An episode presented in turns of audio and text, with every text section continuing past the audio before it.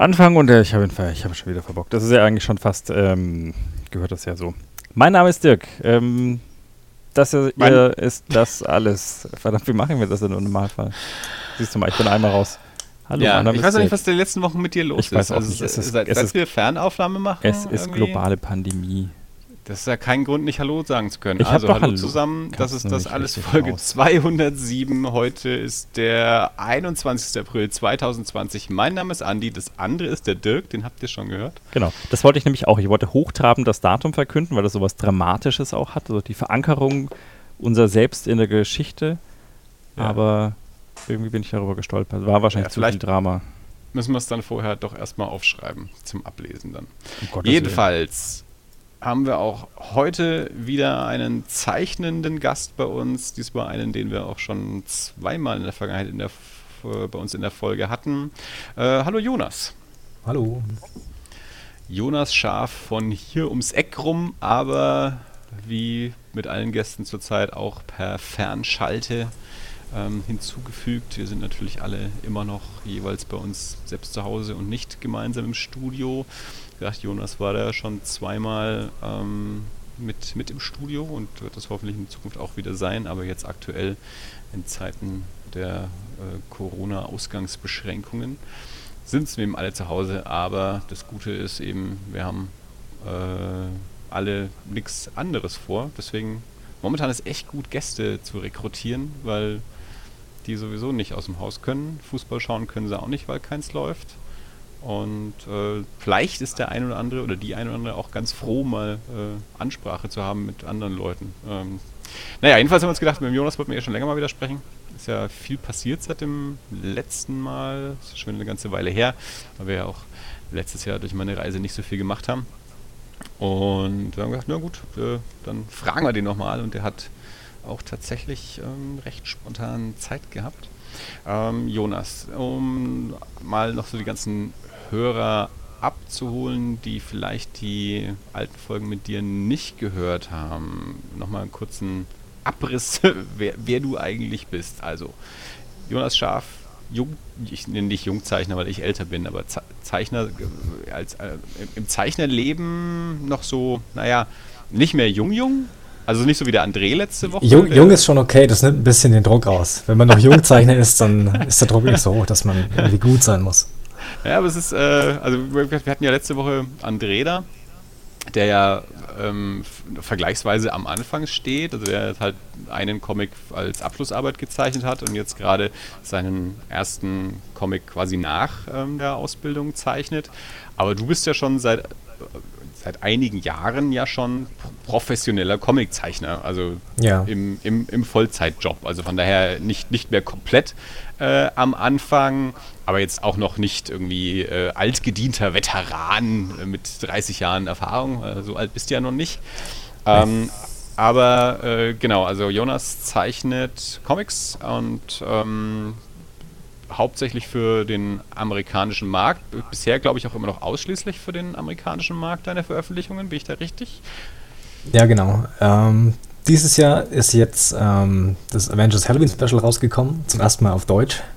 Ah, Äh, ist jetzt das war von auch, äh, 2018, oder? In den USA? Das, äh, ja, genau. Das habe Da ich zwei, im eine- Sommer eine- 2018 Da gezeichnet. hast Ja. Eine Kurzgeschichte drin. ja, genau. Das ist jetzt meine erste, mein erster deutscher. Comic. Ja, genau. Okay, aber ansonsten, genau, du hast damals angefangen ähm, bei, bei Boom, die Miniserie Warlords of, of Appalachia, dann die War for the Planet of the Apes äh, Prequel-Miniserie auch für Boom, einige Ausgaben Power Rangers für Boom, Cover für Sons of Anarchy, eine der, der Serien bei Boom, äh, ein paar Kurzcomics äh, für die House of Wax ähm, Horror-Anthologien, dann die Marvel-Kurzgeschichte bei Avengers, Bone Parish, zwölf Ausgaben bei Boom mit Bunn und jetzt zuletzt ähm, Avengers of the Wastelands für Marvel. Fünf Hefte, sechs Hefte? Ah, fünf. Fünf Hefte. Ja. Okay, ich habe aktuell nur das erste da, weil äh, dann kam Corona dazwischen, bevor ich weitere Mhm. abholen konnte. Ähm, habe ich irgendwas vergessen? Äh, nee, ich denke, das war so in den Ja, gut, du hast gro noch so groben Zügen. noch verschiedene andere Illustrationsjobs, du hast diese Ja, ja. ähm, Roman für Boom illustriert und, und sicherlich noch andere Sachen, aber ich glaube, so das, das sequentielle Comicwerk haben wir damit wahrscheinlich ungefähr abgedeckt. Ähm, Ja. Avengers of the Wastelands sind schon alle Ausgaben raus. Ich habe mittlerweile den Überblick verloren, wie gesagt, weil ich schon seit Wochen natürlich auch nicht mehr in den Comicladen komme und äh, obendrein Diamond ja auch äh, aktuell nicht ausliefert. Ähm, hat, es, hat es deine Avengers auch mit betroffen oder sind da alle Ausgaben erschienen? Ähm, das letzte Heft ist noch nicht draußen. Da habe ich vor ein paar Tagen oder vor ein paar Wochen mittlerweile schon, habe ich dann einen Anruf bekommen. Ähm, schlechte Nachrichten bekommt man immer per, äh, per Telefon bei Marvel, habe ich schon festgestellt. Ähm, Okay. äh, das ist Das ist aber auch noch- anständig. äh, Also man, man könnte ja auch erwarten, dass es andersrum ist. So die, die schlechten Nachrichten schreibe ich lieber. Ja, so würde ich es machen, aber Ja. ja. Ähm, nee, das ist scheinbar jetzt noch ein bisschen, das verspätet sich. Ähm, wann genau es jetzt dann rauskommt, wissen sie noch nicht, weil auch Ja. keiner weiß, wann jetzt dann Diamond wieder äh, Zeug rausbringt und man die Läden jetzt wieder alle aufmachen können. So, ist ein bisschen Chaos gerade. Also für die, die es nicht wissen, in den USA der komplette Comic-Vertrieb läuft über, über Diamond. Das ist so der, der, der Monopolist, was den Comic-Vertrieb angeht. Ähm, schon seit, ja, seit Jahren eigentlich, also in den 90er Jahren mit dem Ende des Spekulationsbooms sind auch so diverse Distributoren mit kaputt gegangen.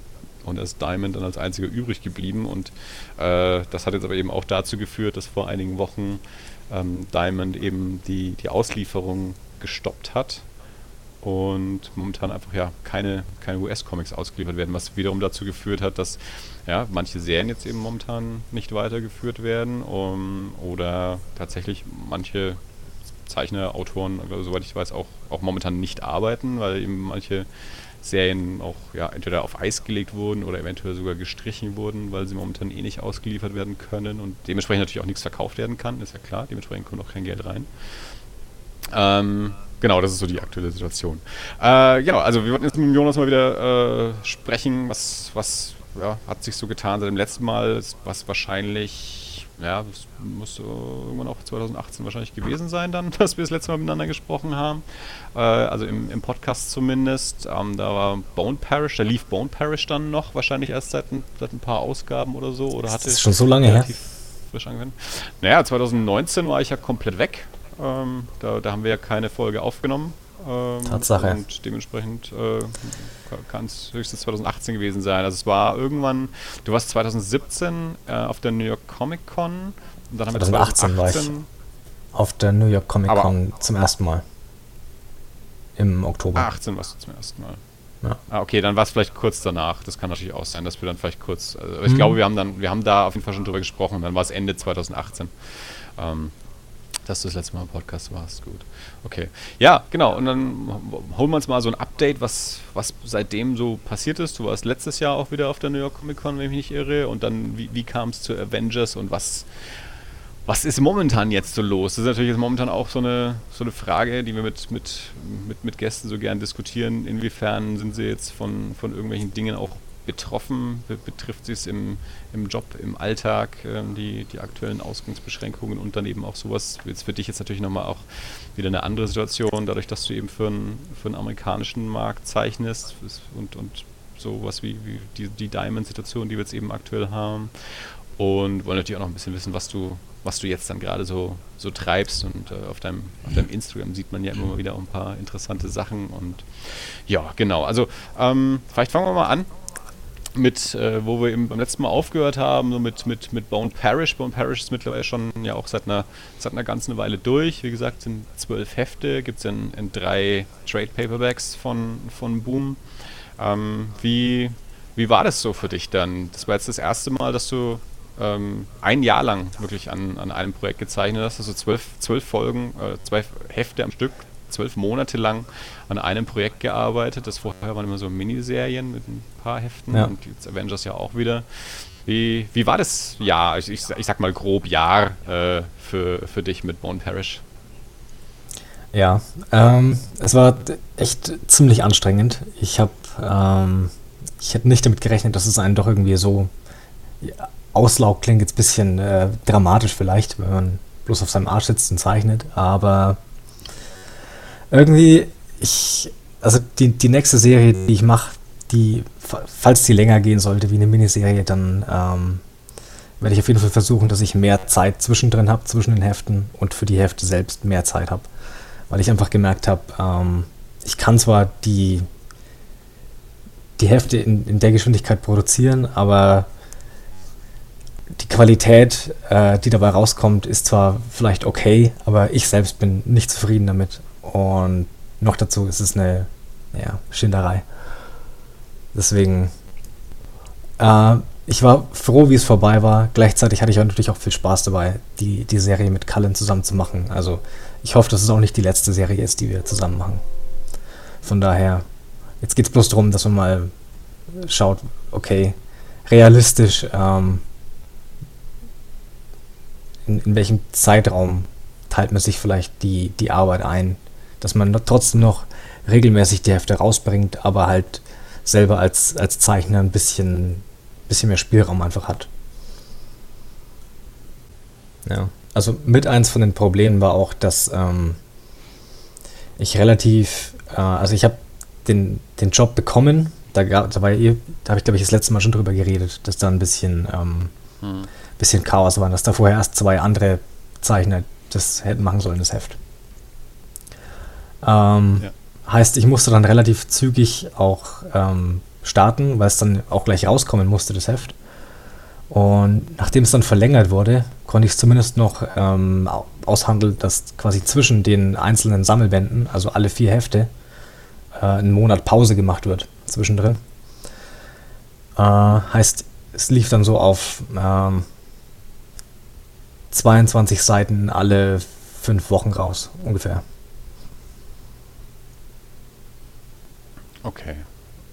Aber das ist ja, wie gesagt, äh, ein, eigentlich ein normaler Rhythmus ja für, für amerikanische äh, Comics, die jeden Monat erscheinen, wobei man das da ja auch sieht bei ähm, entweder, also bei, bei diesen wirklich jeden Monat erscheinenden Comics, dass dann zwischendurch mal ein Gastzeichner zum Beispiel äh, eine Ausgabe übernimmt oder so, damit der, der, Hauptzeichner mal, mal ein bisschen Pause hat oder was ja, ja. jetzt auch schon sich bei bei Image teilweise ein bisschen durchgesetzt hat bei vielen Serien, so dass man sagt, okay, wir bringen sechs Hefte raus und dann gibt es eine Monatpause und dann oder fünf Hefte und eine Monatpause oder so. Ähm, äh, Chu hat es so ein bisschen ähm, ähm, vorweggenommen, die waren so mit, mit glaube ich, die ersten, die das gemacht haben.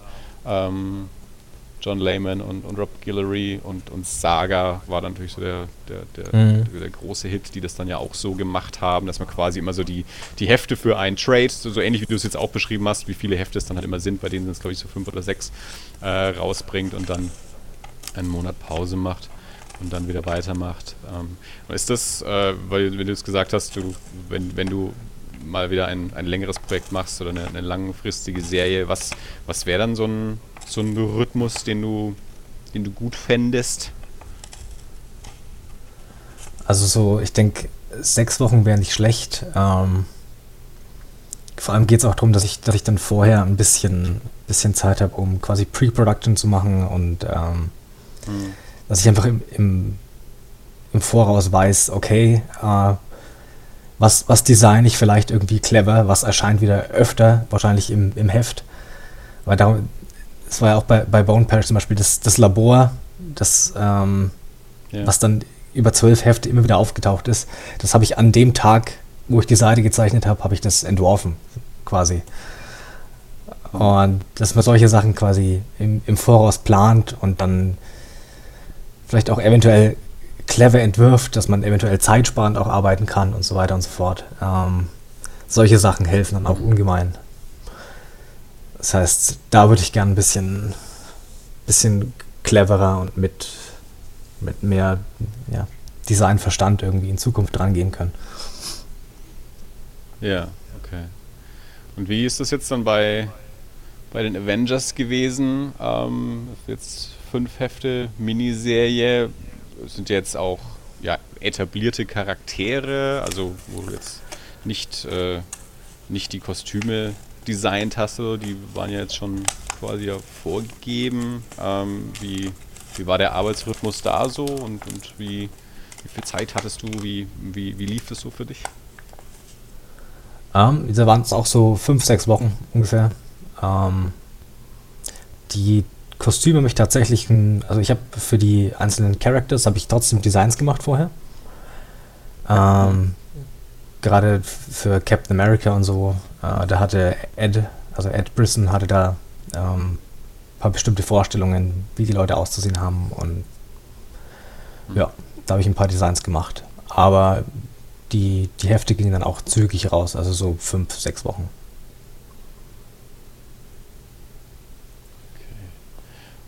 Und jetzt, ähm, der, du bist ja fertig mit dem, ja. mit dem Job. Es geht ja nur noch darum, dass das letzte Heft auch ausgeliefert wird.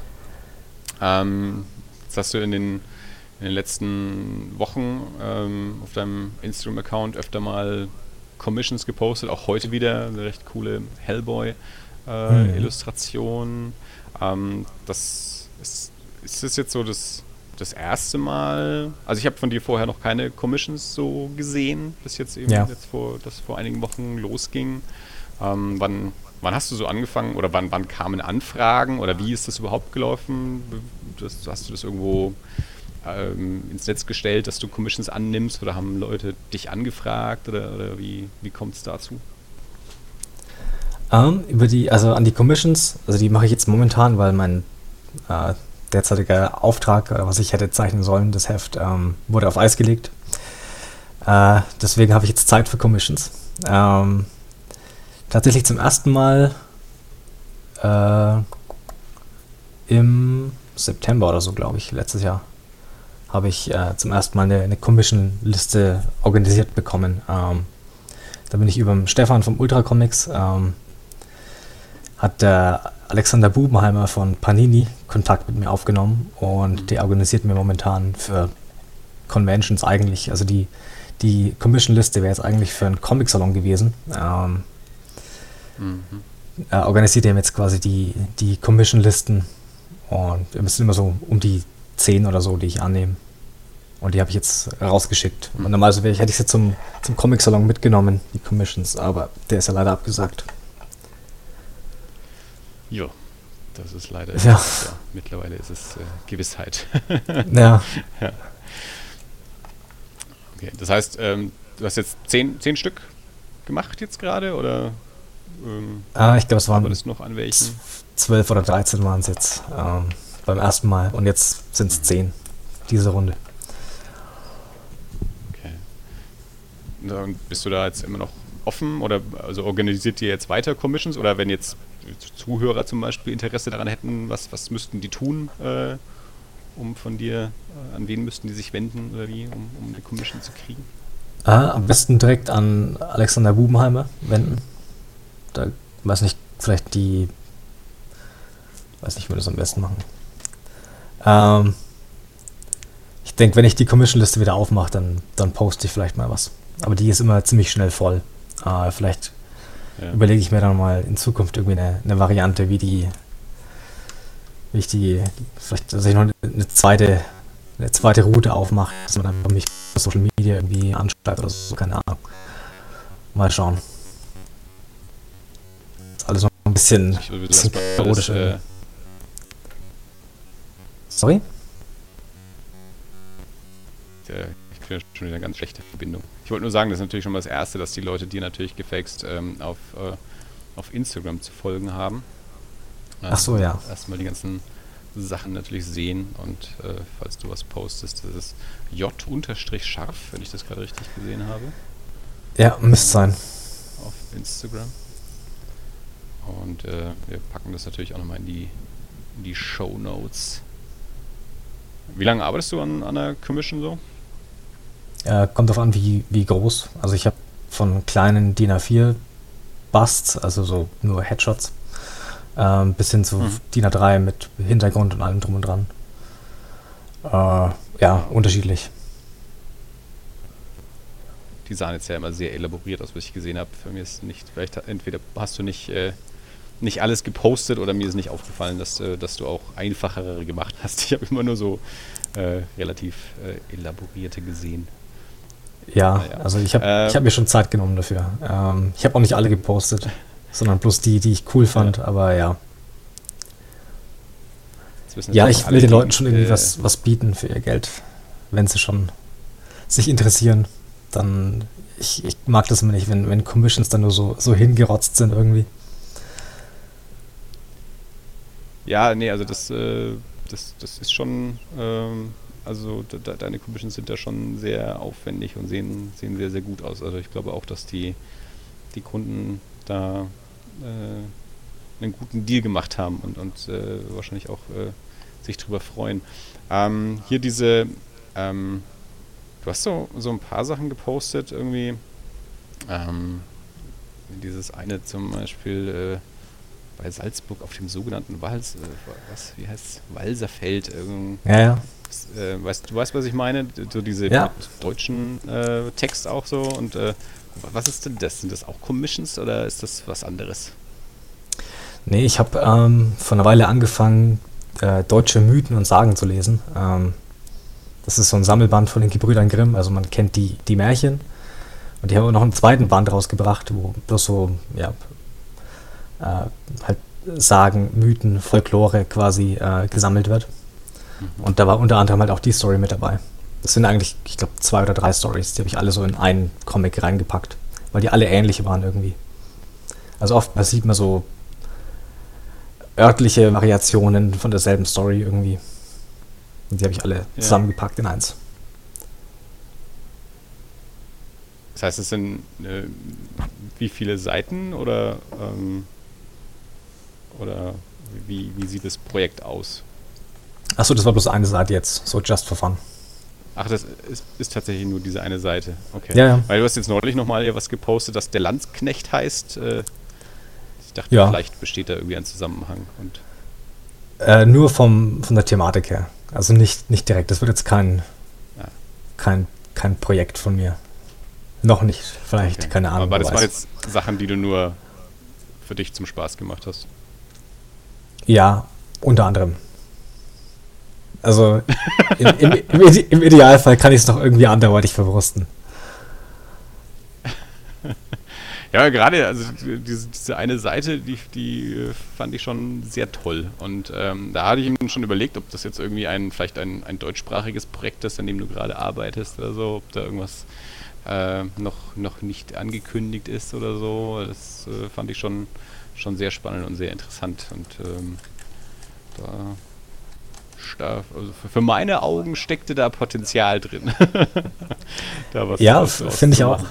Finde ich auch. Vielleicht schreibe ich mal irgendwann mal meinen eigenen Comic. Mal schauen. Ich stehe momentan halt auf so, ja, also auf so mythisches, äh, mittelalterliches Zeug. Und, äh, ja, du hast ja schon mal in der Vergangenheit schon mal gesagt, dass du, dass du gern so in der, in der Fantasy-Richtung auch was machen würdest. Du bist ja in den, in den ersten Jahren ja irgendwie so ein bisschen in die in die, in die, in die Horror-Ecke äh, gerutscht. So irgendwie ein bisschen was, was Übernatürliches und, und uh, mit ein bisschen mit Horror und, und, äh, und, und, und Menschen mit Knarren und du irgendwann gesagt hast, du ja. hast keinen Bock mehr, Menschen mit Knarren zu zeichnen. Gerne mal ein bisschen äh, in die, in die Fantasy-Ecke. Ähm, da bist du jetzt so mit dem Mittelalterlichen ja auch schon in der Nähe davon. Ja. Du musst ein paar Drachen dazu nehmen. Aber da ist jetzt noch nichts irgendwie, kein, kein Projekt, an dem du irgendwie aktiv arbeitest, das vielleicht mal veröffentlicht werden könnte?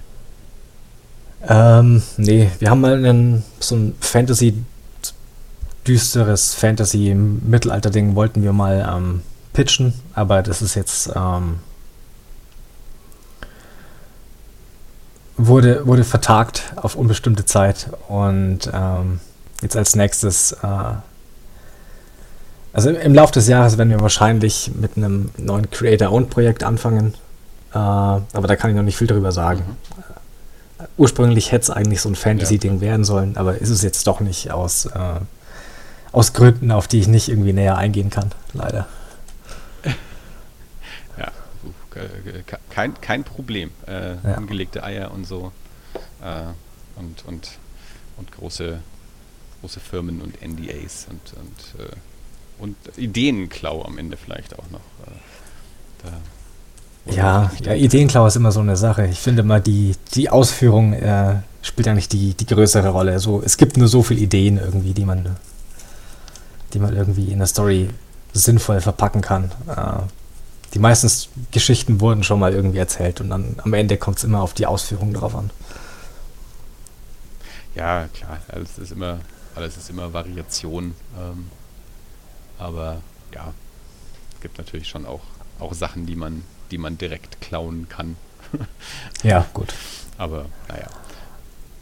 Okay, das heißt, du bist jetzt momentan ähm, in, damit beschäftigt, Commissions zu machen, ähm, zwischendurch auch mal was eigenes. Du hast auch wieder ähm, was, was gemalt, äh, habe ich gesehen.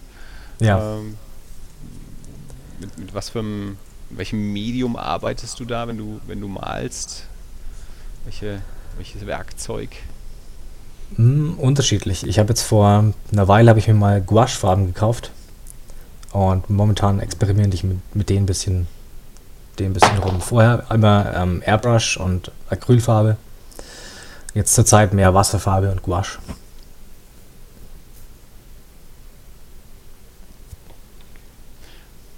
Wie verbringst du sonst so gerade deine, deine Zeit? Bist du, bist du ausgelastet mit, mit Zeichnen oder ähm, nimmst du jetzt gerade die, die ja, jobfreie Zeit irgendwie auch her, um mal, mal Sachen zu machen, zu denen du sonst nicht so kommst, wenn du, äh, wenn du zwölf Hefte Bone Parish am Stück zeichnen musstest? Ja, ich habe jetzt ein bisschen äh, mich um Zeug gekümmert, was ich äh, ein bisschen vernachlässigt habe in letzter Zeit. Ähm, tagsüber E-Mails schreiben und so. Äh, ich bin da immer ein bisschen, bisschen speziell. Ich kann auch mal eine Stunde an der E-Mail sitzen, bis die so ist, wie ich sie mir vorgestellt habe. Also ich weiß nicht, ich kann auch unendlich viel Zeit in, E-Mail beantworten reinstecken. Ähm, ja, jetzt gerade so ein bisschen, meine Steuererklärung muss ich dann demnächst noch machen, da freue ich mich auch schon drauf. Ähm, was noch? Ja, ich hole gerade ein bisschen so den ganzen Scheiß nach, wo ich nicht dazu gekommen bin irgendwie. Uh, und zeichne jetzt natürlich auch wieder Commissions und so. Und Skizzen für Aber es klingt so, als Projekte. Ja? Klingt jetzt nicht so, als würdest du äh, dir irgendwie Zeit nehmen, um mal ein Videospiel zu spielen oder so. es klingt, klingt sehr, als wäre es trotzdem immer noch alles sehr, sehr, sehr viel Arbeit. Und sehr arbeitslastig. Ja, abends schon mal. Also so ist nicht. Ähm, Aber du bist jetzt, ja, du bist jetzt nicht, äh, nicht unterbeschäftigt. Also du bist jetzt vielleicht unterbezahlt, aber äh, es ist trotzdem noch, es, es liegt noch kein Neuzustand. Unterbezahlt ist kein Neuzustand. ähm, nee, also beschäftigen, da habe ich, glaube ich, keine Probleme, eine Beschäftigung zu finden. Ähm, ich wollte eigentlich gerne mal eine Woche oder so in Urlaub fahren, aber dass man wirklich mal komplett von der Arbeit einfach weg ist, weil nur dann kann ich mich wirklich entspannen. Ja. Aber das ist jetzt wohl erstmal nicht so. Ja, es ist schwierig gerade mit dem Wegfahren. Oh. das ist wohl richtig. Äh, ich habe ja jetzt momentan ja auch mein, mein Büro zu Hause, was ich ja sonst auch nicht habe. Ich habe ja normalerweise zu Hause keinen, keinen Zugriff auf, äh, auf meine Arbeit. Jetzt in der aktuellen Situation natürlich schon. Äh, was dann auch bei mir dazu führt, dass ich irgendwie am Wochenende mal ein bisschen was mache, wo ich normalerweise kein Befürworter von bin. Äh, und, und daher, von daher auch immer ganz froh bin, dass ich am Wochenende gar nicht die Möglichkeit habe, von zu Hause aus zu machen, weil ich auch, wie gesagt, das auch, auch gar nicht, normalerweise auch nicht tue. Ja. Aber jetzt in der aktuellen Situation war bei uns gerade auch so viel, so viel los und alles irgendwie auch so ein bisschen unberechenbar, was, was da so am Wochenende passiert, dass ich mir dann doch immer am Wochenende mal ein bisschen Zeit genommen habe, auch mal in die Arbeit zu schauen, damit da nichts aus dem Ruder läuft und so. Aber da ich, das merke ich schon auch, dass das irgendwie, selbst wenn es immer irgendwie nur eine Stunde am Samstag ist und nochmal eine halbe Stunde am Sonntag oder so, das trotzdem irgendwie jeder Tag ja. irgendwie auch, auch was von Arbeit hat. Also so die ganze, seit ich jetzt, ja. weiß nicht, seit vier Wochen oder was, die ich jetzt im Homeoffice bin, kein einziger Tag, wo ich nicht zumindest mal, mal reingeschaut habe, auch an jedem Wochenende, Feiertag und so. Und da ja. bin ich mittlerweile auch an dem Punkt, wo ich mal, vielleicht brauche ich mal auch mal wieder Zeit, dass ich mal auch einen Tag habe oder zwei am besten wieder, halt ein normales Wochenende, wo ich einfach gar nicht irgendwie mit Arbeit in Berührung komme. Ja, ist das Problem mit dem Homeoffice, ne? Ich bin froh, dass ich nicht pendeln muss, aber Ja. am Wochenende hätte ich dann vielleicht doch gern meine Arbeit woanders als zu Hause. Ja, das ist natürlich so, man, das ist so dieses klassische Freiberufler-Ding ja eh, so diese, diese Entscheidung, äh, arbeitet man von, von zu Hause aus äh, und hat dann so diese, diese Vermischung von Privat und Arbeit. Natürlich nochmal ähm, eklatanter, wenn man vielleicht auch noch Familie zu Hause hat. Oder dann eben der andere Entwurf, Menschen, die dann sagen, eben damit eine Trennung da ist von, von Privat und Arbeit, nehme ich mir irgendwo ein Studio, ein Büro oder wenn es auch nur irgendwie äh, in den USA ist es immer klassischerweise irgendwie so, dass das Büro in der Garage oder über der Garage oder so, einfach mal eine räumliche Trennung zu haben. Hier ist Arbeit und hier ist, hier ist privat, hier ist dann auch Familie. Oder beziehungsweise wenn ich, wenn ich in der Garage bin, dann weiß dann auch die Familie, sie brauchen von mir nichts wollen, äh, weil ich jetzt arbeite und so. Und ja, gut, das ist etwas, was mich normalerweise nicht betrifft. Ich habe immer normalerweise eine, eine räumliche Trennung und jetzt, jetzt zum ersten Mal eben nicht. Und äh, ja, und schon ähm, kann man halt auch am Wochenende mal was machen, auch wenn man es eigentlich nicht will. Ja. Aber wie gesagt, das ist jetzt auch momentan einfach eine Sondersituation. Hilft Ja, das nicht, heißt, du dass man am Wochenende gerade nicht weg kann, äh, ne? Ja, klar, natürlich, das ist natürlich auch dann, dass ich, ich bin jetzt auch normalerweise am Wochenende jetzt nicht so unendlich viel irgendwie unterwegs, aber klar, schon, schon ein bisschen mehr, schon mal draußen und so und, und schon mal irgendwo unterwegs oder mal im Kino oder so. Oder, und dann, ähm, ja klar, dann, dann ist natürlich dann noch weniger die Gelegenheit, mal in den Kunden zu gucken. Aber jetzt momentan so, ja, wo ich jetzt außer, außer mal im, im Spaziergang irgendwie draußen machen, natürlich die ganze Zeit zu Hause, dann da kann man das ja quasi auch locker mit einplanen, irgendwie so vorm Abendessen nochmal noch mal in die Arbeit reinschauen oder so. Man ist ja eh daheim, ja. Aber das heißt, du bist jetzt momentan auch, äh, du hast du irgendwelche ähm, Sachen gelesen, geschaut, gespielt oder so, die, die momentan Spaß gemacht haben? Also kommst du überhaupt irgendwie dazu, auch mal selber mal wieder einen Comic zu lesen? Ähm, äh, oder ein Buch oder, oder irgendwas, ähm, wo du sagst, das, das fand ich gerade gut oder auch das fand ich schlecht? Oder für, bist du für Popkulturempfehlungen gerade überhaupt nicht geeignet? Ähm, ich habe gestern erst ähm, Kira angeschaut nochmal auf Netflix. Wer den noch nicht gesehen hat, auf jeden Fall empfehlenswert. Ich bin also nicht so der, der Anime- und Manga-Fan, aber gibt ein paar gute Sachen. Habe ich, musste ich feststellen in den letzten paar Jahren. Ähm, an Comics, ich habe jetzt Geschmack erweitert. ja, ein bisschen. Ähm, Evangelion habe ich äh, vor ein paar Monaten angeschaut zum ersten Mal. Was noch? Ähm, Your Name ist auch ein Anime auf äh, Netflix momentan. Der war ziemlich, ziemlich gut.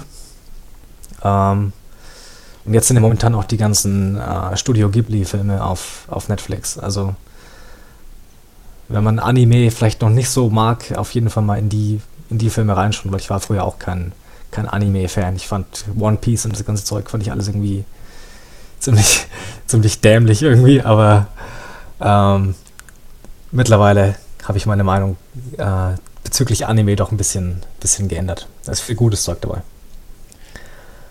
Ist ja auch wie bei, äh, bei westlicher Animation ja ganz genauso. Anime ist nicht, ist nicht ein Ding, äh, sondern da gibt es natürlich, also muss schon mal Unterschied zwischen Serie und Film und dann natürlich auch da unterschiedliche Genres und so. Und, und man muss halt immer nur erstmal so das, das finden. Also man, man hat dann immer am Anfang erstmal so ein Vorurteil, wenn Anime einfach nur das ist, was halt im Fernsehen so Ja, ausgestrahlt wird, womit man nichts anfangen kann und dann findet man irgendwann das Zeug, wo man sagt, ach ja, das, das kann Anime auch sein oder das kann Ja. Comic auch sein oder so. Und Also dann- ich, ich bin mir sicher, die, die, Your Name haben wir, ja, ich bin mir sicher, die Anime-Fans haben gerade die, die Hände über dem Kopf zusammengeschlagen bei dem, bei dem, was ich gerade von mir gegeben habe. Die, die echten Konnoisseure, aber äh, ja.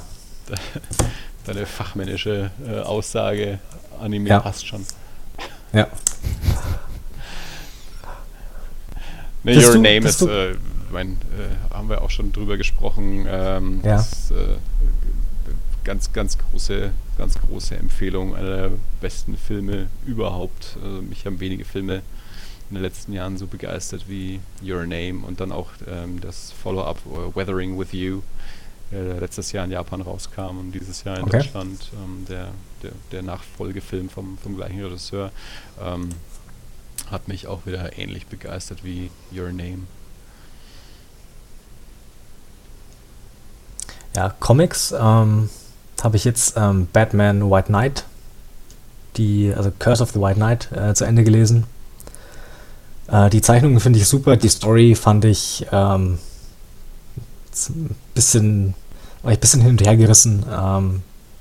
Ich hatte das Gefühl, die erste Serie war von der Story her besser als die, die zweite jetzt. Ähm, weiß nicht, ob es du gelesen hast. Nee, noch nicht. Ich habe ja die erste auch nur im Trade gelesen und ich, ich lese ja keine Einzelhefte, beziehungsweise als die kam ja letztes Jahr raus oder so, da war ich ja eh unterwegs. Ähm, und ja, ich hab, weiß noch gar nicht, ob da schon ein Sammelband raus ist oder nicht. Ich habe mich, seit ich wieder da bin, äh, noch nicht um so vieles gekümmert, äh, was Comics Hm. angeht. Und ja, deswegen bin ich, also ich wollte es auf jeden Fall noch lesen, ähm, aber gibt es da schon ein Sammelband oder hast du die Einzelhefte gelesen? Äh, ich habe die Einzelhefte abonniert, deswegen, keine Ahnung, Sammelband Ja. müsste aber relativ bald kommen, glaube ich. Ja. Das ist ganz interessant, der macht jetzt, ähm, also Sean Murphy macht demnächst irgendwie ein Indiegogo Kickstarter, nee, nicht Crowdfunding, nicht Kickstarter. Kickstarter und Crowdfunding ist mittlerweile synonym. Ähm, ist aber ein Indiegogo äh, Crowdfunding-Projekt, was er macht. Ähm, da bin ich mal gespannt. Hast du schon was gesehen dazu? Weißt du schon irgendwas dazu? Ich weiß nichts. Okay. Ähm, ich glaube, wir haben ein bisschen, wir sind ein bisschen zeitversetzt, deswegen ist manchmal ein bisschen, Ja, bisschen awkward, glaube ich. Sorry. Ähm, ja.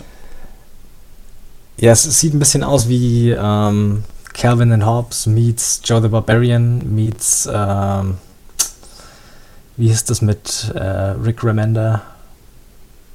Äh, Tokyo Ghost. Tokyo so sieht es ein bisschen aus. Ja, genau. Sieht ein bisschen aus wie ein Mischmasch aus, aus seinen letzten Büchern. Okay. Müssen wir mal anschauen. Wir haben letzte Woche ja mit André gesprochen, der ist ja auch großer Sean Murphy-Fan. Der hat davon Ja. noch eins erwähnt, vielleicht weißt du das auch noch nicht, keine Ahnung.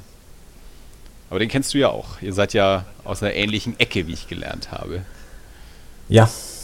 Ja, ja, nicht weit entfernt. Äh, ich habe ihn tatsächlich zum ersten Mal jetzt im Februar oder so beim, beim Drinking Rod zum ersten Mal getroffen. Ja. Und ihr kennt euch schon länger, oder? Ähm, wir haben uns letztes Jahr im September beim Comicbuchclub kennengelernt. Ich war Ah, ja. ja letztes Jahr September, Oktober in, in Deutschland. Äh, Wir haben ja. Ja. diese Pause von der Reise gemacht. Und ich habe dann die Zeit auch genutzt, ähm, eben mal wieder beim, beim Comicbuchclub und beim Comic Café vorbeizugehen. Und ähm, beim September Comicbuchclub war der André eben auch zum, zum ersten Mal da. Und da haben wir uns kennengelernt. Und dann auch im Oktober im Comicbuchclub. Und dann haben wir ja im, ähm, äh, vom, vom Comicbuchclub ausgehend ja auch angefangen, dieses, ähm, dieses Zine-Festival zu planen. Äh, und da war der André dann eben auch von Anfang an irgendwie mit, mit dabei. Und von daher sind wir da irgendwie in, in Kontakt geblieben auch und haben uns da beim Comicbuchclub im Comic Café gesehen und so. Und genau. Und äh, ja, der hat dann eben auch schon mal erzählt, dass äh, an dem Abend da beim, beim Drink and Draw, dass ihr euch da getroffen habt. Ja, das äh, da sollte jetzt äh, wahrscheinlich ja auch ein, eine, eine Online-Ausgabe von passieren. Ich weiß nicht, ob du deine E-Mails heute schon gelesen hast. Aber da kam jetzt vom, vom, von der Verena vom Comicbuchclub auch heute eine E-Mail, wo dann Ah ja, ein, ja. ein, ein, digitale, ein digitales Drink and Draw quasi irgendwie auch gerade initiiert wird. Ja. Ja, aber apropos Sinfest, äh, du bist ja den, den Johannes Stahl kennst du ja auch, so heißt der, ne? Ich habe jetzt keinen falschen Vornamen gesagt, oder? Ja. Nee, das ist richtig. Äh, der ist da ja auch beim, beim, beim Sin-Festival oder bei- also bei diesem einen großen Planungsevent, das wir jetzt halt haben konnten, bevor Corona alles dicht gemacht hat, ähm, Ja. war der auch gleich sehr mit, mit aktiv ähm, und, und äh, hat sich dann auch gleich um, um Raumfindung und solche Sachen auch gekümmert und so und ähm, äh, da, da hat er irgendwie auch von, von dir irgendwie mit erzählt, äh, irgendwelche Sachen und da habe ich mir dann auch wieder gedacht, das äh, wäre was, was ich zum Beispiel total spannend fände, wenn äh, Jonas Schaf auch mal einen Scene macht. Halt, ja? der, der Mann, der irgendwie immer nur professionell Comics für den amerikanischen Markt zeichnet, äh, der nicht auch einfach mal so ein selbst getackertes äh, für so ein Scene-Festival mal machen will mit ein paar Seiten. Das fände ich mal total gut. Also ich weiß nicht, ob du da schon mal drüber nachgedacht hast, sowas zu machen, aber jetzt hier zum Beispiel ja deine, deine Grimmschen Sagen oder so. Ja, vielleicht muss mich da der. Mal einen Sin macht. Vielleicht muss mich da der Johannes einfach mal missionieren, was die Scenes angeht. Ähm, wir wollten tatsächlich eine Ausstellung machen, eigentlich im Ultra Comics, jetzt im April. Aber nachdem ja. der Laden jetzt zu war, mal schauen, vielleicht holen wir das irgendwie noch ja. nach. Muss ich meinen Stefan anrufen. Ja, aber nimm, nimm doch mal diesen Sin-Gedanken mal mit. Äh, und ähm, wenn du da Lust drauf hast, ich finde das gut. Ich ja. möchte das. ja, also, es gibt ja auch, auch gibt ja auch, ähm, gibt ja auch viele, äh, viele amerikanische Profizeichner, die gerade für so Conventions oder so oder für ihren eigenen Webshop gerne mal einfach so so Scenes machen mit, ähm, mit, mit, mit Skizzen oder mit, mit Zeichnungen aus dem, aus dem Sketchbook oder irgendwie, wie gesagt, so ähm, von Inktober äh, Skizzen oder irgendwie sowas, dass man die halt eben äh, auch äh, als, als getackertes Heft und irgendwie ver verkaufen kann und so. Und ähm, ja. Find das, ich fände es eine fände es jetzt hier mit dem, mit dem Scenefest, das wir machen wollen, eine, eine gute Gelegenheit, dass vielleicht auch Jonas Schaf da mal irgendwie noch mal sich an, ans Sin rantraut. Wann ist das ja. Sin-Fest denn?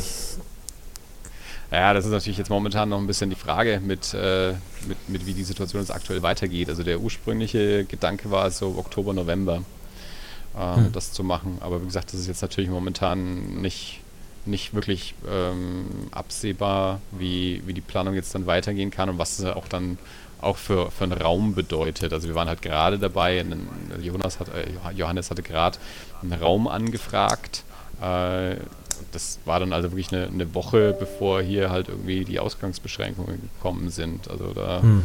wissen wir jetzt natürlich momentan nicht, wie es da weitergeht. Aber ja, also die ursprüngliche Idee war eben das so Oktober, eventuell November zu machen. Okay. Ah, ich sehe schon. Ich sehe schon, du bist, du bist nicht ganz abgeneigt. Äh, ich bearbeite dich da noch ein bisschen.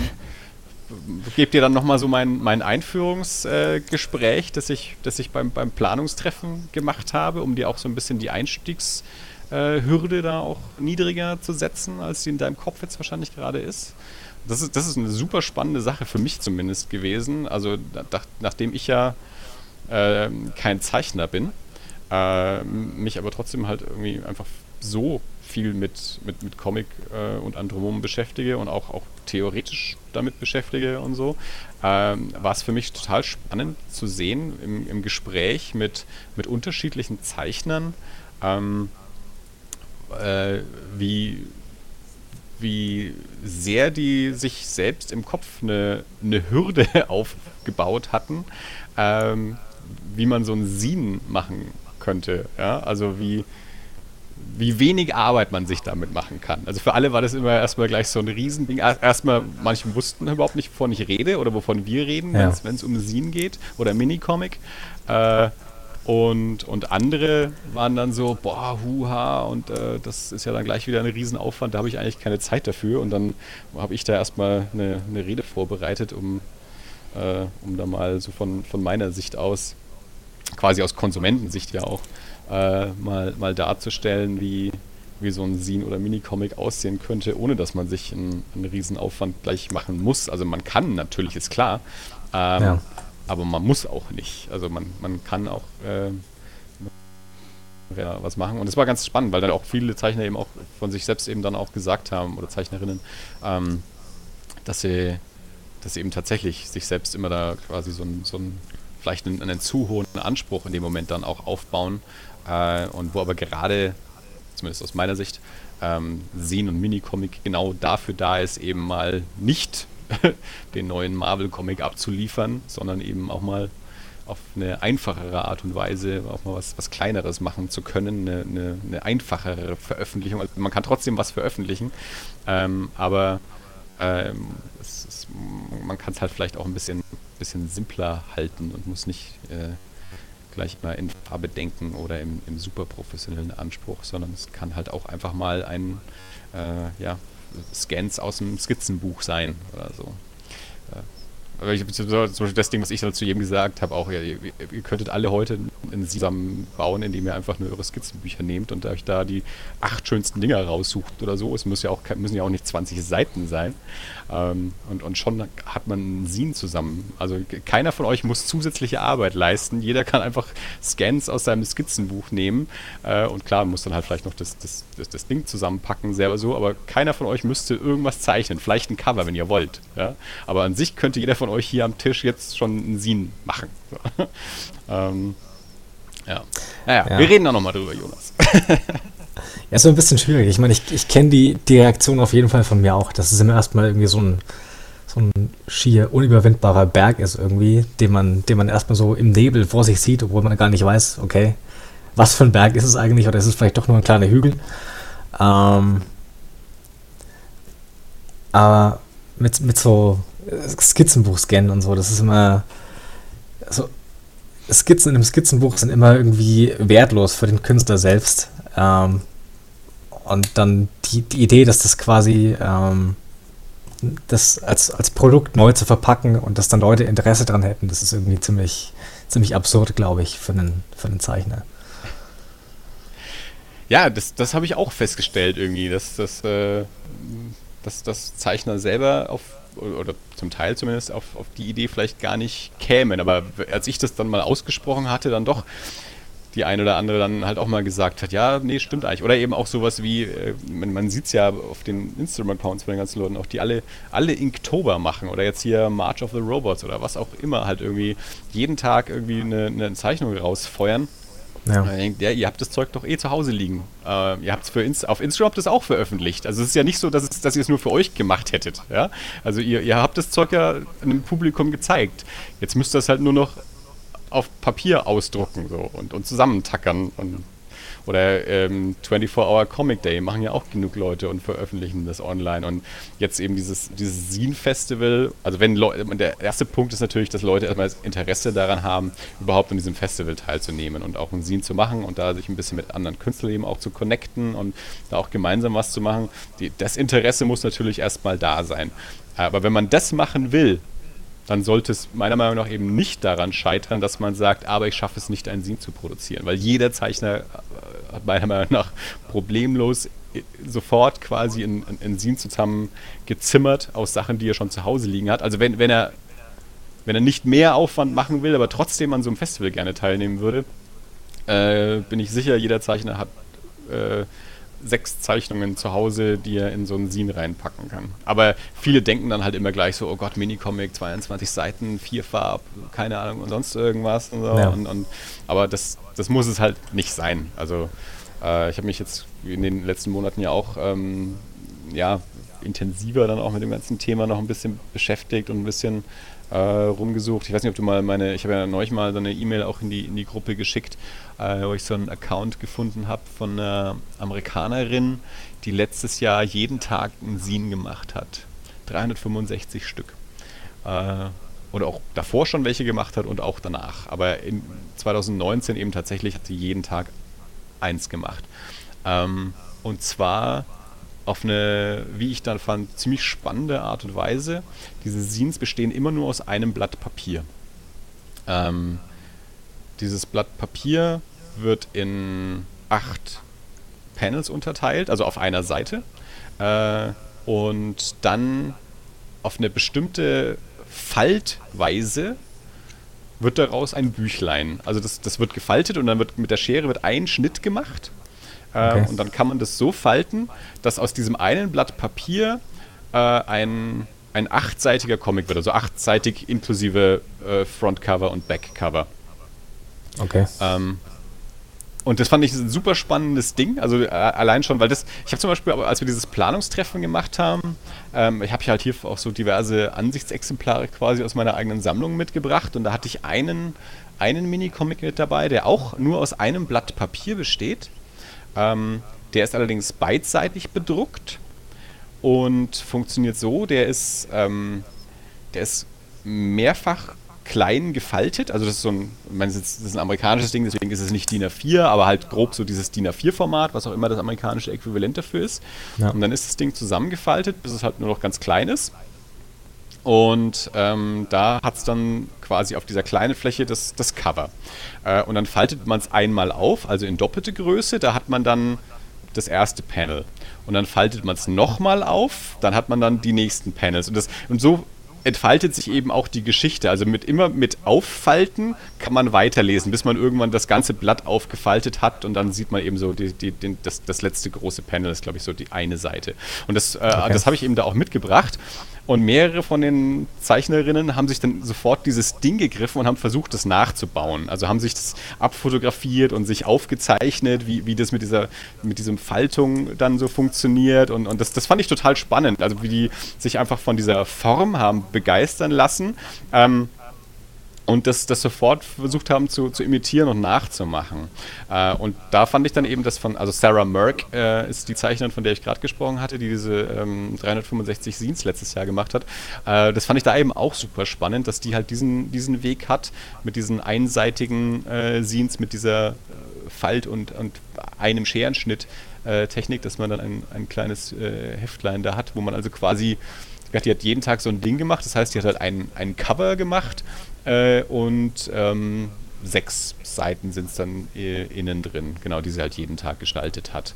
Ähm, und so kann das funktionieren. Also wenn man, wenn man Bock drauf hat, irgendwie das, das äh, so mal zu machen, weil dann nimmt man sich ein, ein DIN A4-Papier, äh, unterteilt das in, in, acht, in acht Kästchen, zeichnet in diese acht Kästchen rein. Dann gehst du in einen Copyshop und äh, haust das Ding irgendwie ein paar Mal durch einen Kopierer und dann musst du es halt noch falten. und dann ist es ein Sin. So ist, hm. kann man es auch machen. Also es gibt da, das finde ich total spannend eben und das, das soll ja auch ein bisschen Ziel des, des Festivals dann auch sein, auch so unterschiedliche Möglichkeiten dann auch ähm, da zu zeigen und dass es eben auch inhaltlich keine, keine Beschränkungen gibt. Also dass es halt ein fortlaufender Comic sein kann, dass es ein Skizzenbuch sein kann, dass es auch nur Text sein kann, äh, dass es Collage sein kann, dass es natürlich auch Mischformen sein kann, so ein einseitiger Comic und daneben dann irgendwie eine Illustration und dann irgendwie ein Gedicht und äh, äh, Kochrezepte oder was auch immer. Ähm, also dass halt einfach das, das komplett äh, frei ist. Und ja, aber das war so, was so, das, das, da war ich dann so im, in meinem Kopf dann halt wieder so irgendwie gepolt, naja, wir sind doch jetzt alles hier Zeichner, die wissen doch alle, wovon ich rede, so, die, die, die kennen das doch auch, also die, ne, die haben doch auch schon mal Minicomics und Scenes und so, aber dann eben festzustellen und da eben bei, bei, an mehreren Leuten festzustellen, ich habe diese Gespräche mehrfach geführt, äh, dann ja. immer wieder festzustellen, also es ist, ist doch nicht so, also man muss, äh, oder man, man kann den Leuten da noch ein bisschen äh, die, ja, die, die die Angst wäre zu viel gesagt, aber so die, die selbstgebaute Schwelle irgendwie da so ein bisschen auch, auch äh, erleichtern, äh, indem man ihnen halt mal sagt, äh, ja, du, du musst da nicht zwingend mit, mit äh, dem professionellen Anspruch, den du normalerweise irgendwie äh, an deine Comics äh, legst, rangehen. Genau dafür ist so ein Sin- oder Mini-Comic da, dass es eben auch mal ein bisschen eine Fingerübung sein kann äh, und nicht den Anspruch, ich, ich mache das jetzt so, wie wenn es beim Verlag im Hardcover äh, rauskommen würde, äh, sondern eben auch mal einfach so, ja, es ist immer so, so, so ein Nebenbei-Projekt oder so ein Zwischendurch-Projekt, wo man halt auch mal was ausprobieren kann oder was anders machen kann. Und, ja. Hey, Jonas, cool, finde ich cool, dass du da zugesagt hast äh, und dass du da jetzt auch einen, einen Sinn machst. Äh, also ich werde es dann direkt gleich mal in die in die E-Mail-Gruppe schreiben, äh, dass du dich da bereit erklärt hast, da auch was zu Oje. Oh je, oh je.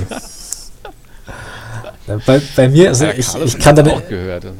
ich kann deine Begeisterung äh, schon nachvollziehen dafür, aber bei mir ist der Gedankengang genau umgekehrt. Wenn ich nur fünf Seiten habe, dann will ich, dass die fünf Seiten auch sowas von sowas von äh, geil und, und ausgearbeitet sind, dass die dann auch wirklich, wenn man bloß eine, eine Woche dafür braucht, dann, dann aber richtig, weißt du? Wenn ich, wenn ich jeden Tag eine Seite raushauen muss, dann ist immer so, ja, dann ist halt die eine Seite mal nicht so gut. Aber wenn ich nur fünf Seiten habe und kann dann eine, eine, Woche, zehn Tage lang dran arbeiten, dann, dann mache ich die doch extra gut.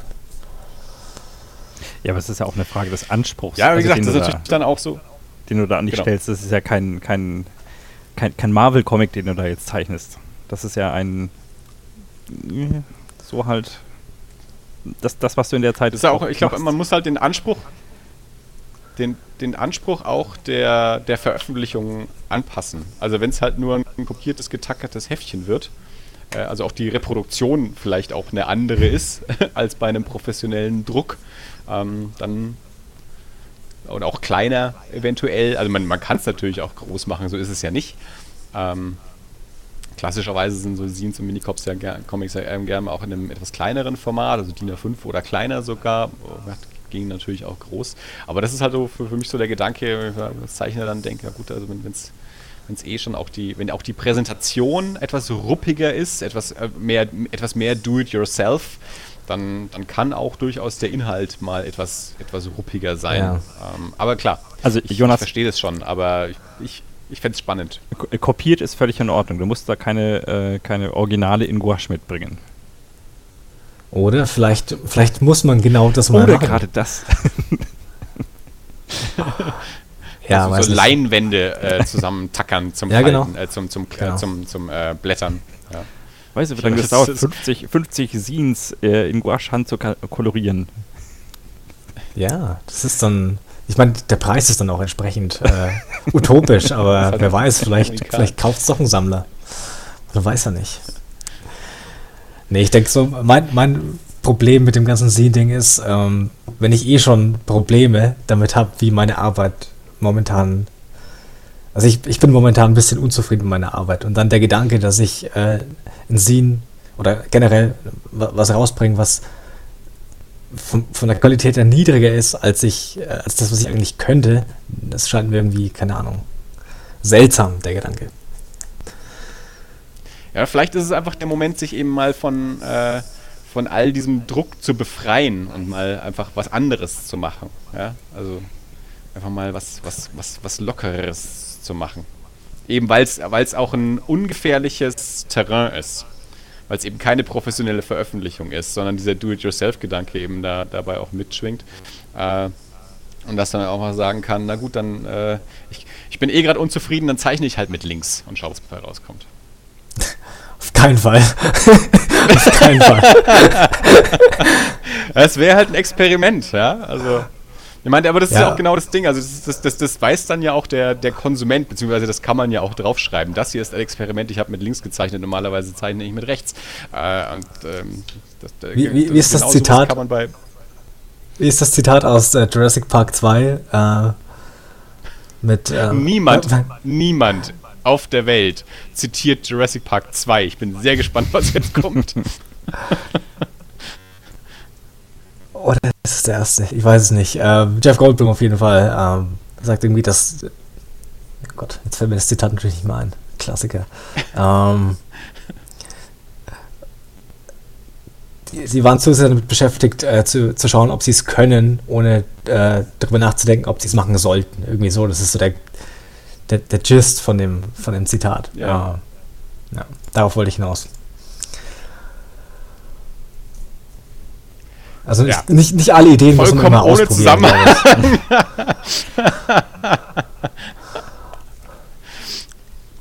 Na, wir kriegen das, wir kriegen dich da schon noch, Jonas. Also und ja. im Zweifelsfall machst du halt nur ein, ein Cover für, für einen Johannes oder so. Nee, nee, das passt schon. Du, mein, du hast ja, wie gesagt, du hast ja jetzt schon diese, diese, diese Grimms-Dinger da, da hast ja schon ein halbes Team zusammen. Ja, mal schauen. Wie gesagt, wenn, dann will ich, dass es äh, dann schon auch nicht einfach nur Salat ist, sondern dann soll es, wenn es schon ein Scene ist, dann soll es zumindest eine, eine, Geschichte erzählen. Also irgendwas reinwerfen wird nicht gemacht. Mal schauen. Wenn ich Zeit habe dafür, dann wird es gemacht und wenn nicht, dann nicht. so. Ja, das, das ist schon mal ein ganz guter Ansatz auf jeden Fall. Äh, okay. Wenn ich keine Zeit habe, dann nicht. Ja. Ja. so sollte es sein. Ja, nein, es soll, soll natürlich auch kein, kein Druck sein. Ich wollte ich es nur mal angesprochen haben, dass ich das, ich als Leser das total spannend fände, ähm, das, das gerne sehen würde. Ähm, ich habe auch festgestellt, das, ist, das, fand ich auch heute total interessant wieder. Äh, die Verena schickt ja immer diese diese E-Mails ähm, für den, für den Comicbuchclub und so. Und ähm, da, da reagieren Menschen nie drauf. Also zumindest nicht in die Gruppe. Vielleicht an sie selbst, das Ja. kriege ich dann natürlich nicht mit, aber so in die Gruppe, die Lena antwortet manchmal, ich antworte manchmal und so. Äh, heute mit dem Vorschlag für dieses digitale Drink and Draw, das, da haben Leute geantwortet, die, die habe ich noch nie getroffen, die habe ich noch nie gesehen.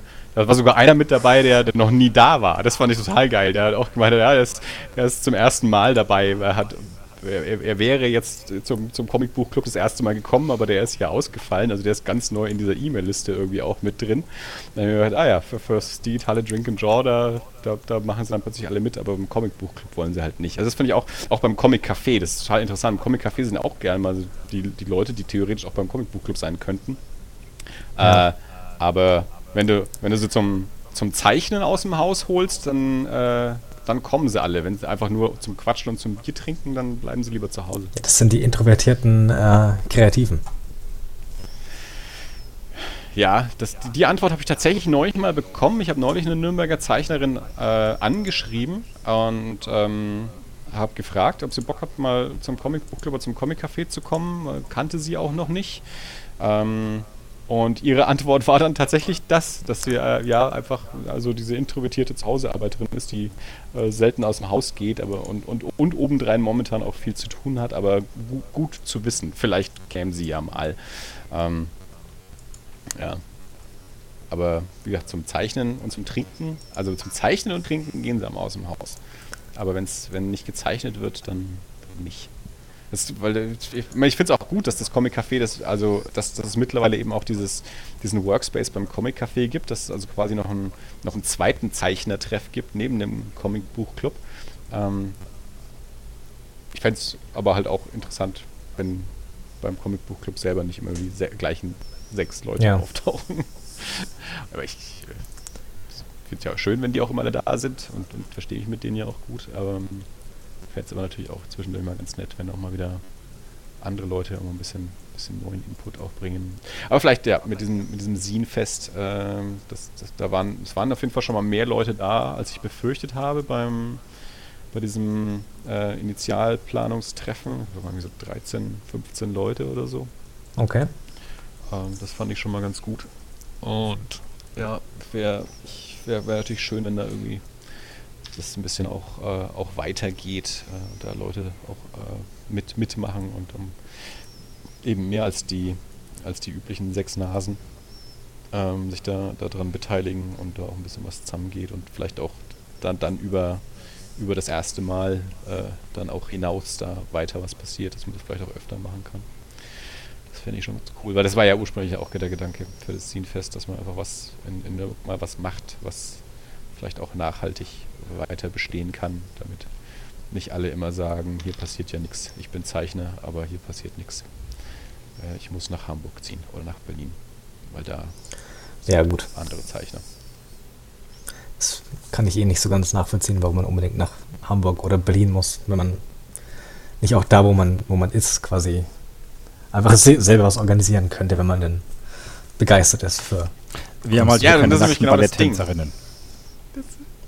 Von nackt war nie die Rede. Auch nicht? Dirk.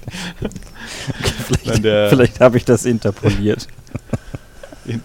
Der, ähm, der, der Ben, äh, Ben Beck, der ist ja nach, nach Hamburg gegangen, äh, da an, Ja. die, an, die, an die Hochschule und so. Und der war dann irgendwann zwischendurch mal da und da hat er sich auch mit dem Johannes unterhalten. Und, und Bens Beispiel dafür, wa- warum das in Hamburg gleich viel geiler ist als in Nürnberg, war, ähm, also es, ging schon um, um, dass es halt in Nürnberg auch irgendwie so einen Aktzeichenkurs gibt, der halt irgendwie von irgendwelchen äh, älteren interessierten Menschen organisiert wird, wo dann halt auch irgendwelche Amateure sich halt da zeichnen lassen und äh, dass eben in Hamburg, als er da beim, beim Zeichnen war, dass das da eben eine Balletttänzerin war, die natürlich dann auch ganz andere Positionen und Bewegungen also machen kann. Und der Johannes meinte daneben auch so, dass das quasi so, das, so eine ganz tolle Metapher dafür ist, so der Unterschied zwischen was geht in Hamburg und was ist in was geht in Nürnberg, dass das in, in Hamburg bei- eine Balletttänzerin ist und hier halt irgendwelche Ja. Amateure. So. Das, das fanden die beide so ein tolles Bild.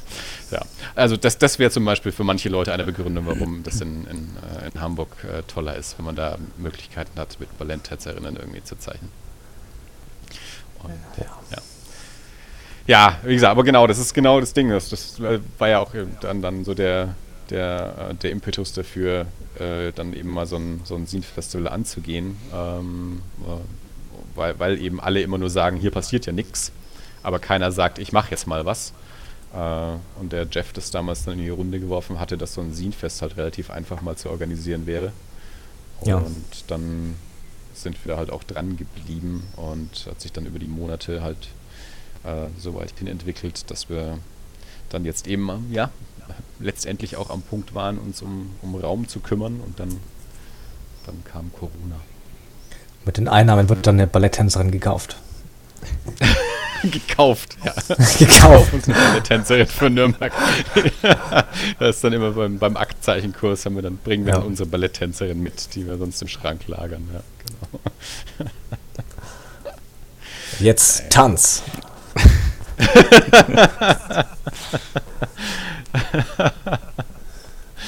Eieieiei. Das müssen wir rausschneiden. So, das.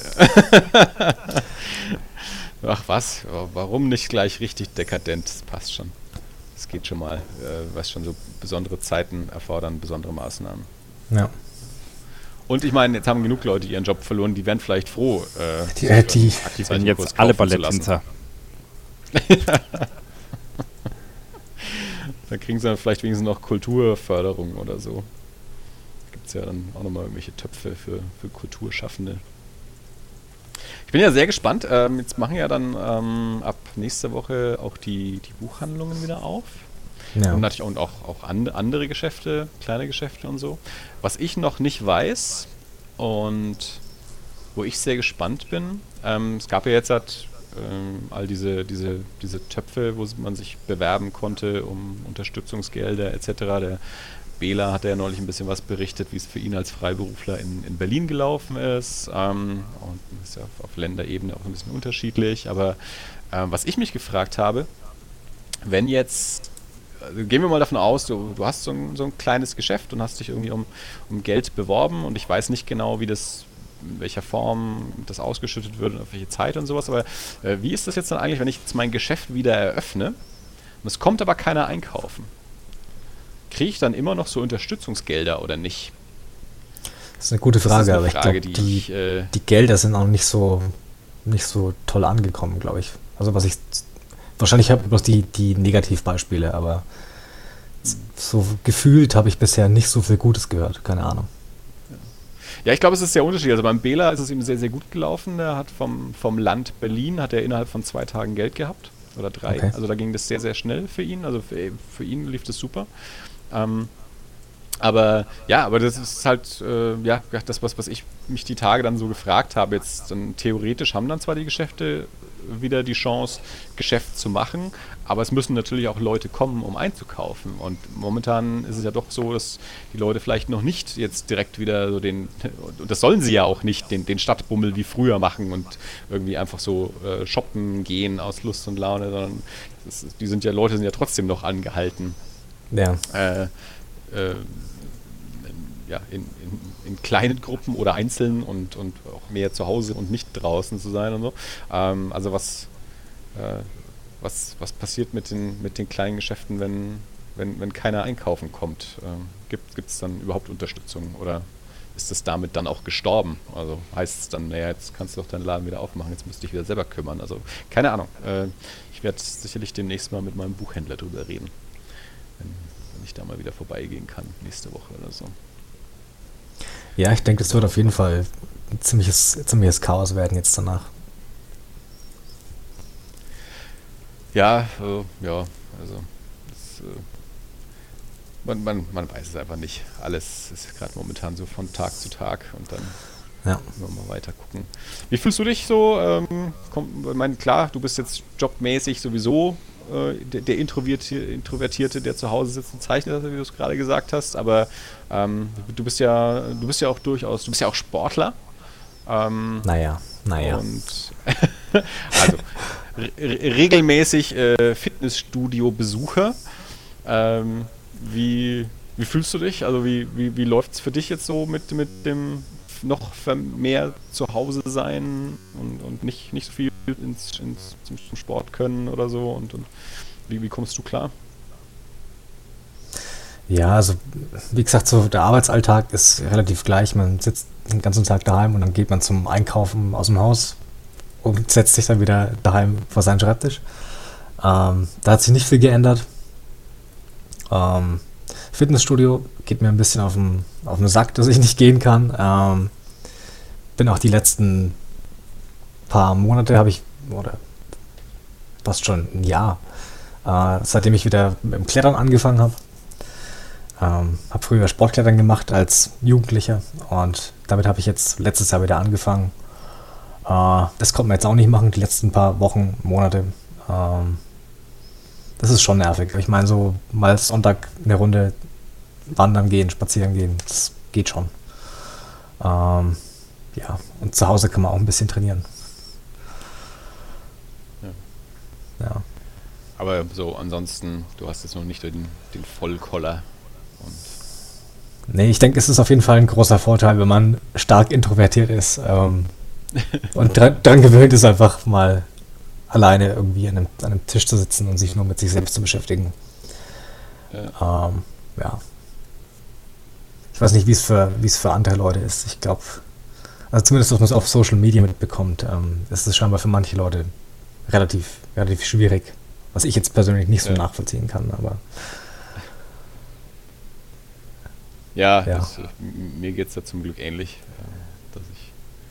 jetzt auch nicht derjenige bin, der in jeder freien Minute den Berg besteigen muss und ähm, jetzt zu Hause eingeht, weil er, weil er nicht äh, irgendwie ständig die, die Natur ähm, erobern kann oder äh, ja, das darf man ja trotzdem laufen oder so. Ein bisschen ja, spazieren gehen äh, draußen darf man ja. Ja, ja, klar, das, das schon, aber halt, äh, das schon so. Die Menschen, die jetzt äh, auch äh, an irgendwelchen Läufen teilnehmen würden oder sowas, äh, die, jetzt halt nicht stattfinden oder eben Fitnessstudio oder halt auch Sportverein einfach Fußball spielen, jetzt hier ähm, ähm ja, ums Eck rum so ein Footballteam, wo ich eigentlich dieses Jahr mal hingehen wollte. Die, da ist jetzt auch die Saison ausgefallen. und so. ja. äh, also für, für die ist das sicherlich eine, eine, andere Situation als jetzt hier so für, für so einen Nerd wie mich, der sowieso hauptsächlich zu, äh, zu Hause Comics liest und Filme schaut und so und dem, dem höchstens äh, es abgeht, dass er nicht ins Kino gehen kann. Ja. ja, ja. Ja, das wird eh spannend, wie dann auch die, die Kinolandschaft aussieht. Oder generell das Geschäftsmodell Kino ja. nach, nach Corona, wenn die Leute jetzt auf den Geschmack gekommen sind, dass man auch ohne fünf Handys um sich herum zu haben, den Film anschauen kann. Ja, äh, weil das war so mein, meine, meine Kinoerlebnis in den letzten paar Jahren, war eigentlich bloß noch äh, die Leute um dich herum irgendwie dazu zu bringen, ihre Handys aus der Hand zu legen, damit man nicht mit der Macht von tausend Sonnen geblendet wird. Ja. Ja, ja das wird natürlich klar äh, auch so an den, an den Studios äh, hängen, wie die ihre Distributionsmodelle dann aufbauen, ob die dann sagen, wir forcieren jetzt halt irgendwie Day-and-Date-Veröffentlichungen, machen nur noch reduzierte Kinoauswertungen und machen dann gleichzeitig noch Streaming-Angebote. Und dann ist natürlich die Frage auch, zu welchem Preis haben wir auch, glaube ich, vor ein paar Wochen hier schon mal drüber gesprochen. In den USA haben sie es jetzt ja gemacht, so mit diesen 20 Dollar für zum Laien, also neu, neue Filme. Ja. Äh, zum, zum Wein für 20 Dollar rausgebracht. Natürlich auch die Frage, wie, wie dann die Preise angenommen werden oder ob die dann sagen, ja, wir gehen jetzt doch erstmal wieder in, ins normale Kinogeschäft. Klar, das wird sich alles zeigen müssen. Und wann haben die Leute auch wieder Lust, sich ins Kino zu setzen mit 100 anderen Leuten? Und, und ja. ja. Ja, das wird sich alles rausstellen. Ich habe schon gesagt, ich gehe dann einfach noch mehr ins Com-Kino, äh, ja. oder erst recht ins, ins Com-Kino. Äh, da gehen sowieso nicht so viele Menschen hin und werden auch eh nur alte Filme gezeigt oder fast nur alte Filme. Und, ja. Habt ihr Filmempfehlungen? Ich bin schon, bin schon seit ein paar Monaten oder so nicht mehr auf dem, auf dem Laufenden. Lass mich mal kurz in meine Liste gucken, was aktuell vielleicht äh, so wäre. Ich bin mal was aktuell ist. Ich meine, aktuell ist natürlich jetzt gerade so die Frage. Also es ist ja neu rausgekommen. Jetzt, das letzte, was ich im Kino gesehen habe, war wahrscheinlich The Invisible Man. Okay. Ich glaube, der, also der war. Der soll gut sein, habe ich gehört. Ja. ja, also hat mich sehr begeistert. Ansonsten, ich habe neulich The Raid mal wieder angeschaut. Äh, da wollte ich jetzt den zweiten Teil endlich mal angucken. Der war wieder sehr gut. Mhm. Ähm, ansonsten müsste ich glaube mal in meine Film-App schauen. Ich schaue ja hauptsächlich für Erie immer irgendwelche Filme an. Ja. Äh, The Lighthouse wollte ich mal reinschauen. Das sah ganz interessant Mhm. aus. Ja, den habe ich auch noch nicht gesehen, aber da bin ich auch noch, da weiß ich noch nicht, ob der für mich ist. Also der hat sich Ja. noch nicht so direkt hingezogen. Da bin ich noch ein bisschen vorsichtig, sag ich mal. Hm. Turbo Kid fand ich so, so lala, glaube ich. Ähm, das wurde, der wurde auch ziemlich, ziemlich gehypt irgendwie, aber ich fand ihn. War ganz charmant, aber irgendwie war dann auch dieses 80er-Jahre-Ding ein bisschen ausgelutscht, fand ich. Hast du ihn zu spät angeschaut. Vielleicht. Ähm, als er rauskam, war es noch nicht ausgelöscht.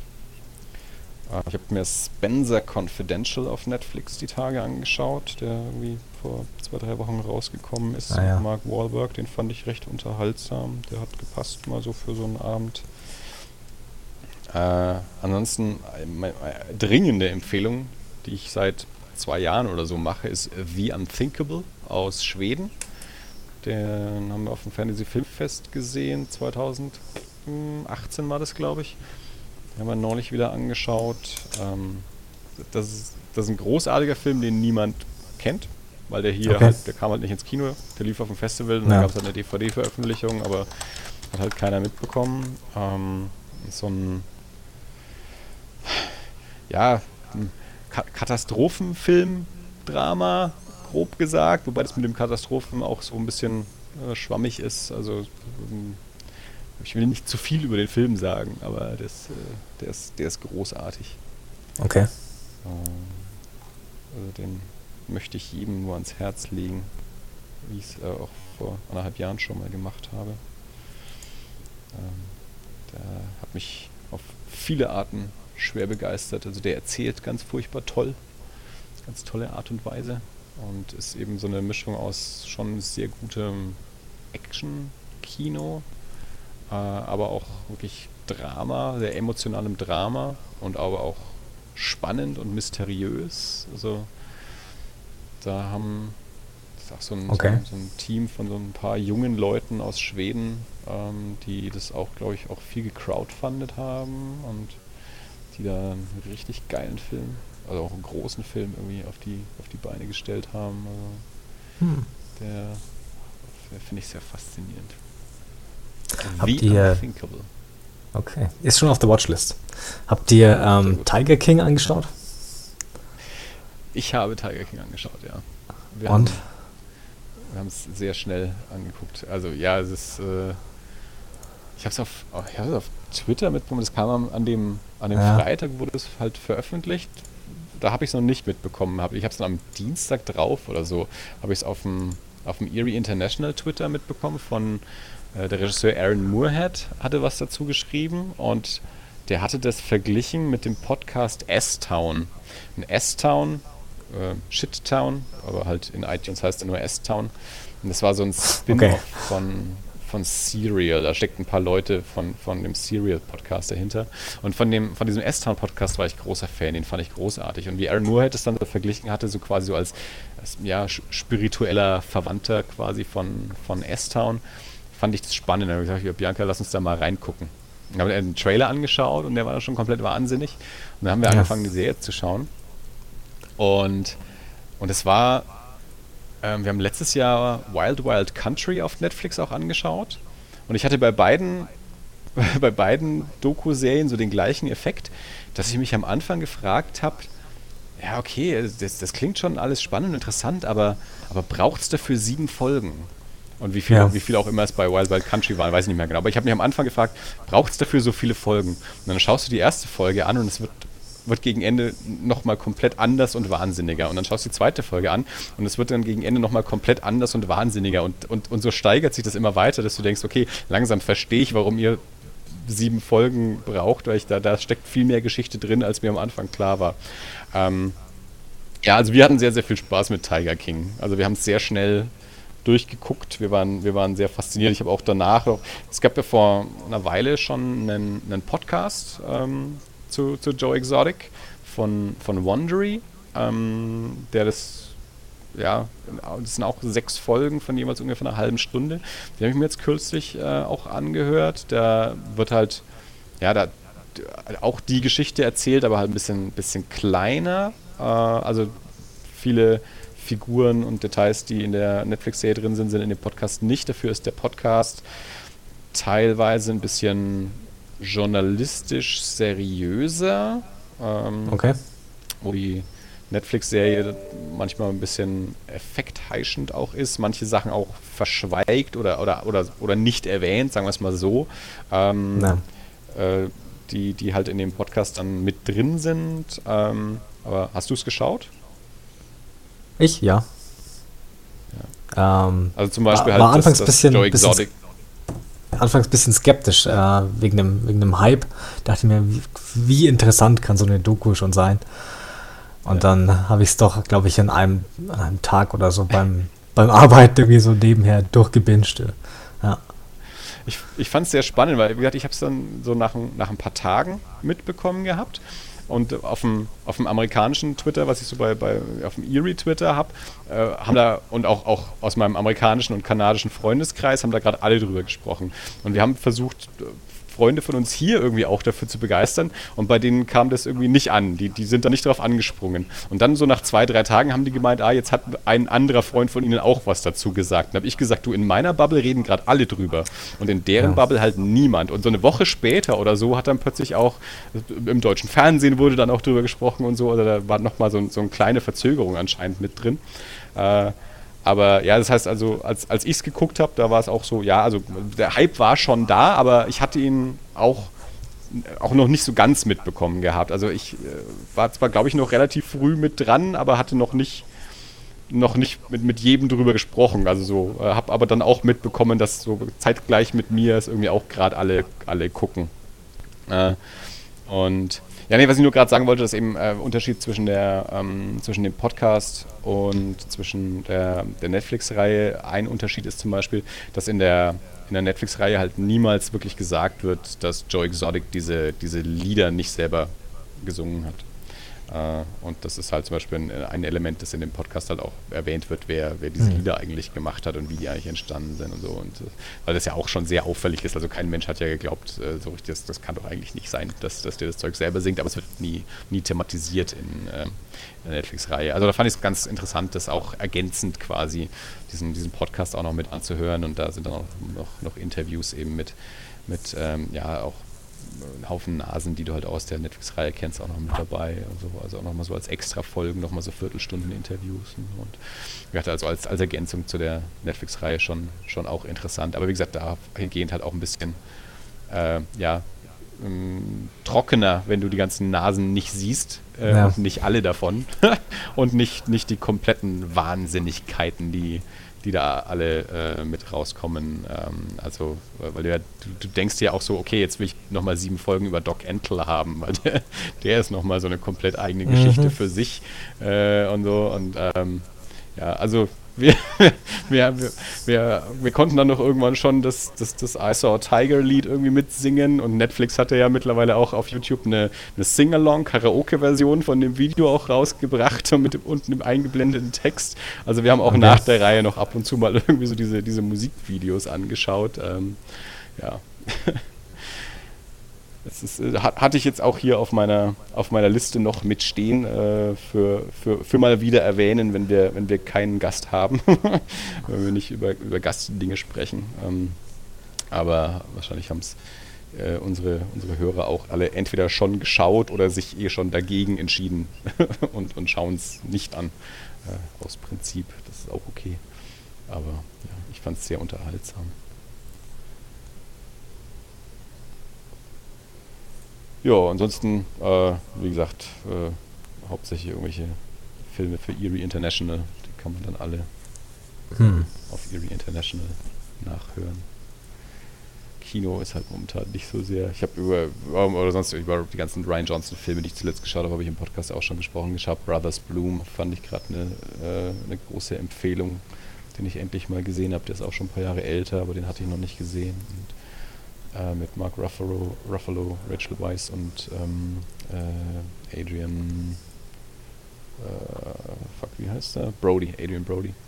Hm. Ähm, der, der auch noch so eine also e, e, Entdeckung jetzt nicht in dem Sinne, Mensch, den kennt keiner, sondern nur für mich selbst, dass, als ich ihn jetzt gesehen habe, quasi für mich eine, eine Entdeckung, dass ich den so toll fand, wie, wie ich Als du ihn nicht in, in Predators gesehen hast, du gedacht, was für ein Schauspieler. also ich meinte jetzt nicht, dass Adrian Brody für mich eine Entdeckung war, sondern der Film. ach so, ach so, okay. Äh, äh, ja, Brothers Bloom. Äh, ah, ja. Adrian Brody hatte ich natürlich in Predators gesehen und dachte mir, Mensch, was für ein Schauspieler. Gar nicht ein, verschwendet ein Action, gewesen. Ein Actionstar. Äh, ja. äh, wundert mich, dass der seitdem nicht der neue Arnold Schwarzenegger geworden ist. Wo wir bei Ryan Johnson sind, hast du den äh, neuen Star Wars-Film gesehen? Den, der nicht Ryan Johnson gemacht hat, ja. Ja, genau. Ich bin bloß von Ryan Johnson jetzt gerade auf die Star Wars-Filme gekommen ja. und dann auf den neuen Star Wars-Film, ja, weil ich den noch nicht gesehen hatte. Und mein Bruder hat ihn sich angeschaut und meinte nur, tu es nicht oder tu es schon, aber dann will ich dabei sein und mit anschauen, wie du leidest, so ungefähr. Und hast du ihn dann angeschaut oder noch nicht? Nee, nee, ich habe noch nicht gesehen. Ich will da eigentlich kein Geld mehr reinstecken, wenn ich ehrlich bin. Ja, wir haben, wir haben hier im Podcast, glaube ich, noch nicht groß drüber gesprochen. Also ich habe ihn, hab ihn gesehen. Ich bin, wir sind in, in Tokio gewesen, als der angelaufen ist und sind dann dort ins Kino gegangen. Also ich bin ja immer, immer doch auch Star Wars-Fan der alten Schule. Ich, ich gucke die dann auf jeden Fall auch im Kino an, ja. die, die Filme. Und ich, ähm, und ich mochte ja auch Last Jedi. Von daher. Mhm. Da haben wir mal drüber geredet. Keiner, ja. von, keiner von denen, die danach mit Star Wars abgeschlossen hatten, sondern ähm, ich, ich, ich mochte den und äh, von daher war es für mich keine Frage, äh, dass ich natürlich auch Rise of Skywalker im Kino anschaue. Äh, und ja, meine Meinung ist, ich, ich, ich habe mich nicht gelangweilt, aber der Film, wenn man ihn ein bisschen ernster abklopft, hat schon sehr, sehr große Schwierigkeiten. Ähm, und, also, aber der ist auch. Den, den, den, den kann man auch schon wieder eigentlich. Mir, mir fällt es schwer, den auch einzeln zu betrachten. Äh, man muss die ganze neue Trilogie und eigentlich. Und weniger die Filme als die Produktionsbedingungen eigentlich der neuen Filme ja. diskutieren. Also, das ist dann der Punkt, wo ich dann mehr hinkomme. Also, ich führe die Diskussion ja auch schon seit ein paar Jahren und jetzt auch mit, mit Tobi, mit Blue mit Blues und so, mit dem rede ich ja auch regelmäßig und wir kommen schon seit Jahren, also noch bevor der Film rauskam, kamen wir ja schon immer wieder an den Punkt, dass wir gesagt haben, Problem der Trilogie ist, dass die sich nicht von Anfang an den Plan gemacht haben, sondern halt gesagt haben, okay, den ersten Film macht der JJ, der darf machen, was er will, den zweiten Film macht der Ryan, der darf machen, was er will, den dritten Film macht der Colin, der darf machen, was er will. Ach, jetzt darf der Colin aber doch nicht mehr. Jetzt holen wir dann den JJ wieder zurück und der darf wieder machen, was er will. Äh, und dass da halt nicht irgendwie ein kreativer Kopf dahinter war, der einfach von Anfang an schon gesagt hat, okay, hier fangen wir an und hier hören wir auf und dann füllen wir die Mitte noch auf, aber wir haben einen roten Faden für die ganze Geschichte. Äh, und das ist einfach der, der Kardinalsfehler für, für diese Trilogie. Ähm, und dementsprechend, äh, und das, das badet dieser letzte Film äh, auch aus. Äh, und auch, hätte das aber trotzdem wahrscheinlich auch, auch besser machen können, als es gemacht hat. Ähm, der ist halt eine, eine, so eine Nummernrevue. Wir, wir hetzen von einem äh, Mystery zum nächsten, die aber auch alle nicht besonders spannend oder clever irgendwie gemacht sind. Ähm, und der hat halt sehr, sehr stark, äh, also wenn man es positiv sagen will, dann könnte man sagen, ja, der hat halt sehr stark wieder so diesen äh, 30er Jahre Serial-Charakter, die ja auch schon für die Original-Star Wars-Filme so ein bisschen äh, die Vorbilder waren. Mhm. alles ein bisschen alles ein bisschen flacher, alles ein bisschen so mit, mit, mit Cliffhanger und kurze Abenteuer und dann hetzen wir wieder weiter an den, an den nächsten äh, Schauort. Äh, aber das, das wäre so die positive Interpretation. Ähm, aber ja, also ähm, zufriedenstellend äh, ist der Film nicht, aber das ist die Trilogie einfach auch insgesamt nicht. Und, ähm, aber er ist, glaube ich, von den drei Filmen ähm, wahrscheinlich auch der schwächste. Wobei ich auch sagen muss, ich habe bisher nur Force Awakens zweimal gesehen, Last Jedi habe ich jetzt nur einmal gesehen und Rise habe ich jetzt auch nur einmal gesehen. Last Jedi habe ich mir jetzt neulich geholt, weil ich den jetzt eben auch im Zuge meiner Ryan Johnson Retrospektive nochmal noch mal auch anschauen wollte. Ähm, aber jetzt momentan ähm, in der aktuellen Situation, wie gesagt, die letzten beiden Filme nur einmal gesehen zu haben, glaube ich, dass Last Jedi von den dreien mein, mein Liebster ist. Ich glaube, dass der auch visuell am interessantesten ist. Ähm, ich halte Ryan Johnson auch für den interessanteren Regisseur, obwohl ich J.J. Abrams auch mag. Ähm, glaube aber, dass, dass, Ryan Johnson für mich der, der interessantere ist. Äh, und das ist aber, und was ich bei Last Jedi damals, also wir haben bei, bei Blue Milk Blues ja damals auch eine große Diskussionsfolge aufgenommen und da habe ich auch schon gesagt, dass ich äh, Last Jedi für, ein, für einen spitzen Science-Fiction-Film halte. Als Star Wars-Film ist er vielleicht ein Problem. Ähm, aber das sind sie jetzt ja. halt irgendwie alle. das, das, steht Last Jedi jetzt leider nicht alleine da. Äh, aber er hat, glaube ich, die, die interessanteren Ansätze gehabt und die bessere Optik. Aber ja, ich, ich gucke sie nochmal an und ich gucke sie auch alle nochmal an und dann bilde ich mir nochmal eine, eine Meinung. Aber mein, mein Ding ist halt irgendwie so, ich bin mit der, mit der Originaltrilogie aufgewachsen, da, da hängt mein Herz dran. Kein Film, kein Franchise hat mich so beeinflusst in, in, in Kindestagen schon wie, wie Star Wars und hauptsächlich natürlich erstmal der, der, ähm, der erste Teil, Episode 4. Ähm, und das, das, das nimmt mir auch keiner weg und das machen mir die neuen Filme auch nicht kaputt. Ähm, ja. Und da, da, da, lebe ich auch gut mit. Also ich, hab, ich bin jetzt keiner von denen, der jetzt sagen muss, oh Gott, jetzt ist das Franchise tot und jetzt haben sie alles kaputt gemacht und Star Wars ist so schlecht geworden und was mache ich jetzt mit meinem Leben? Ähm, meine, meine Liebe zu, zu den alten Filmen und alten Charakteren und so ist es nach wie vor, das, das, ist einfach in meiner DNA. Also da kann ich nichts dafür. Das, da, da, bin ich als kleinstes Kind irgendwie mit aufgewachsen. Das, das, das, steckt in mir drin und das geht da auch nicht mehr raus. Äh, und das wird aber halt noch nicht, auch nicht davon kaputt gemacht, was irgendwie in Büchern, Videospielen, Comics oder neuen Filmen passiert. Also ähm, das, da, da, da ändert sich daran nichts. Aber es baut sich halt auch nicht die gleiche Liebe dazu auf. Ja, ja das sehe ich ähnlich. Alten Sachen. Dirk, ich weiß gar nicht, haben wir schon mal über Rise gesprochen? Weiß ich, weiß ich, ob du den gesehen hast und wie du ihn fandest? Ähm, ich glaube, wir haben noch nicht darüber gesprochen, nee. Aber. Und hast du ihn gesehen und wie fandest du ihn? ich, äh, na gut, ich, ich mag alles, ich mag alle Star Wars-Filme. Ich habe das ja schon mal gesagt. Ich ähm, ich gehe nicht mit der, mit der Einstellung ran, dass ich sage, das ist jetzt, oh, das hat mir jetzt aber nicht gefallen, weil das ist nicht mein Star Wars oder nicht meine Vorstellung davon, wie das jetzt hier so passiert. Für mich ist das eine Geschichte, die erzählt wird und ich bin bereit zu akzeptieren, dass die halt so war, ob sie mir jetzt gefällt oder nicht. Macht das Sinn? Ähm, vielleicht. Ja, na gut. Also in meinem Kopf macht das Sinn. Ähm, also ich, äh, ich, ich, ich, ich, mag alles. Na gut, äh, Episode 1 jetzt vielleicht mal auf, ausgelassen, aber ähm, ich bin mit nicht unglücklich damit, würde ich sagen. Auf jeden Fall. Gut. Also. Ja. Wie gesagt, ich, ich, ich, ich, war durchaus unterhalten, als ich den angeschaut habe, habe ja. aber halt auch gemerkt, dass er erzählerisch halt Schwierigkeiten hat. Ähm, und, aber ich war auch so. Ich, ich habe eh schon ähm, nach Force Awakens ähm, habe ich für mich so eine Einstellung eingenommen, dass ich quasi nicht. Ich bin gar nicht mehr so reingegangen, jetzt irgendwie hier die, die, die, die, die große Fortführung der großen Saga zu sehen, sondern ich habe mich einfach tatsächlich nur noch so auf so Pulp Science Fiction B-Movie eingestellt. Also so mental habe ich die so wahrgenommen und nicht, nicht als die großen Multimillionen-Blockbuster, sondern ich habe mir gedacht, okay, ich gehe da jetzt so rein mit so einem Mindset.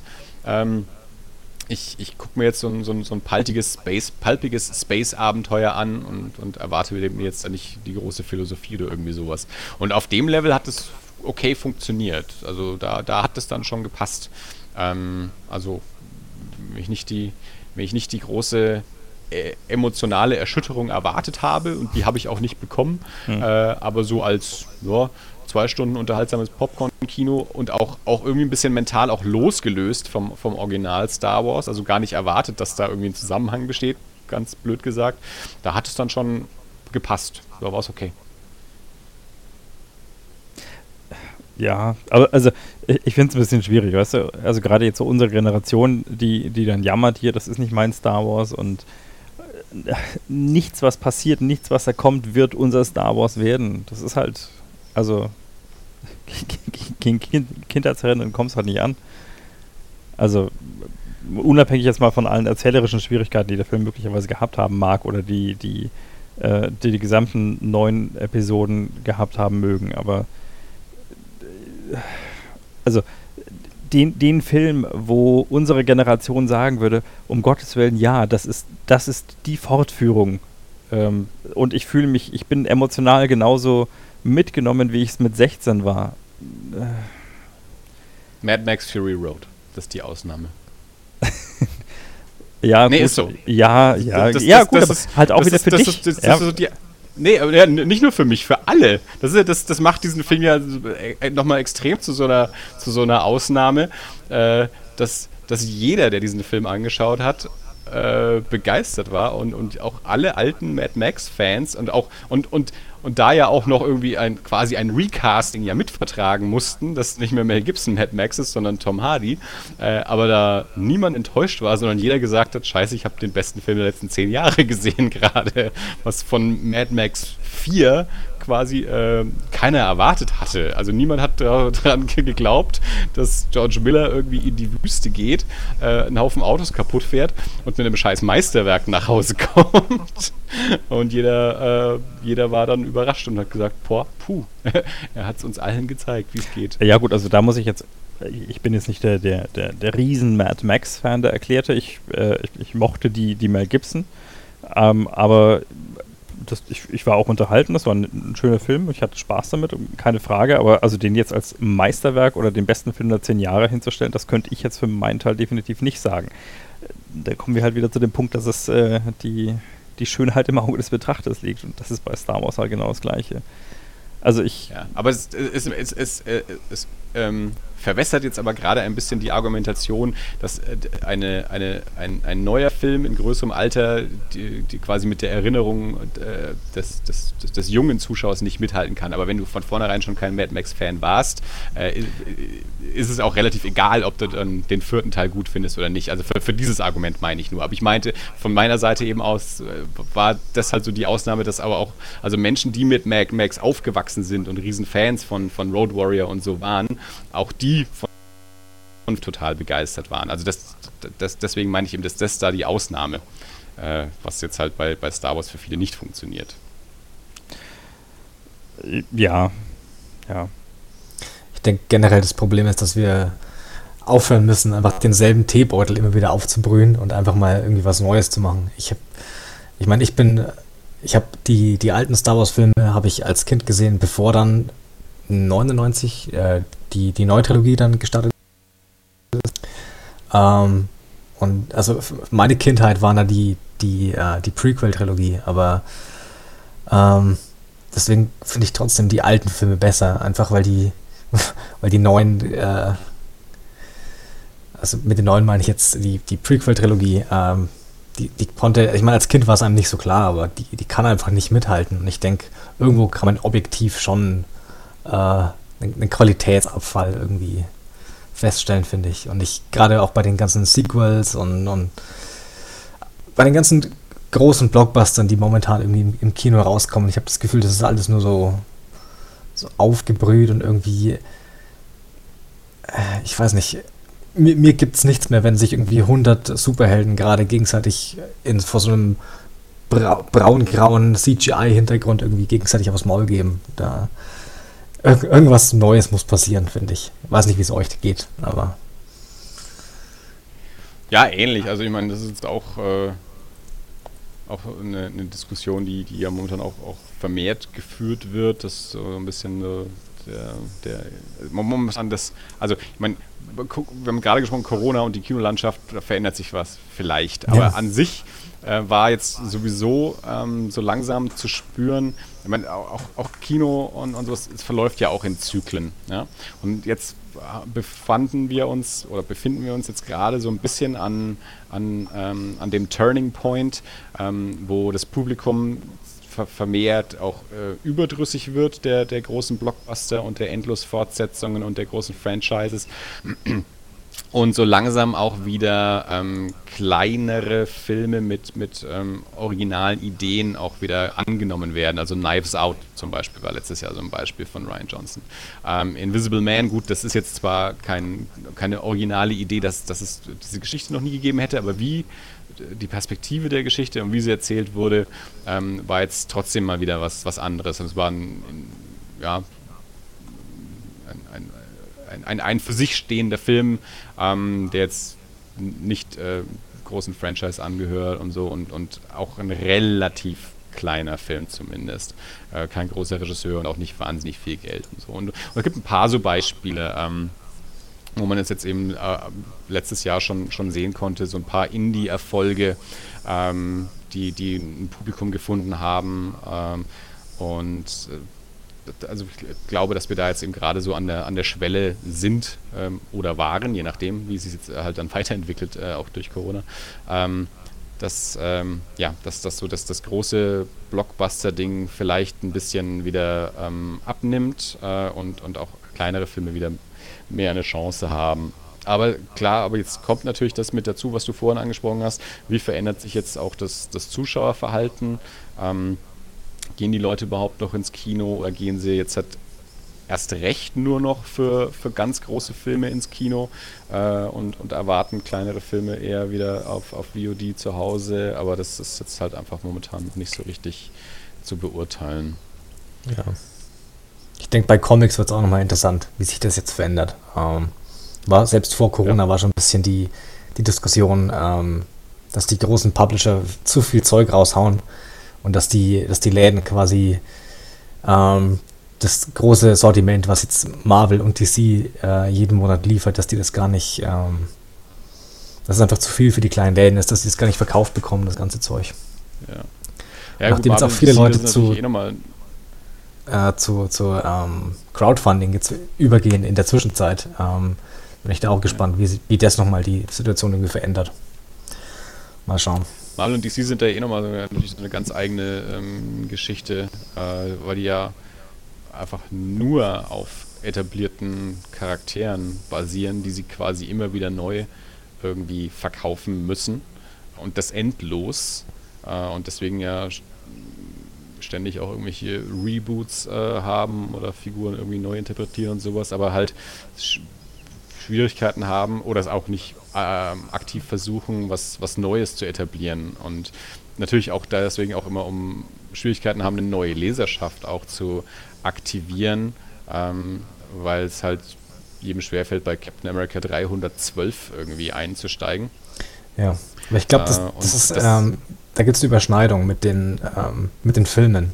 Das einfach, ähm, das keine Kunst mehr ist, sondern ein, ein, Produkt, was so gewinnbringend wie möglich vermarktet werden muss.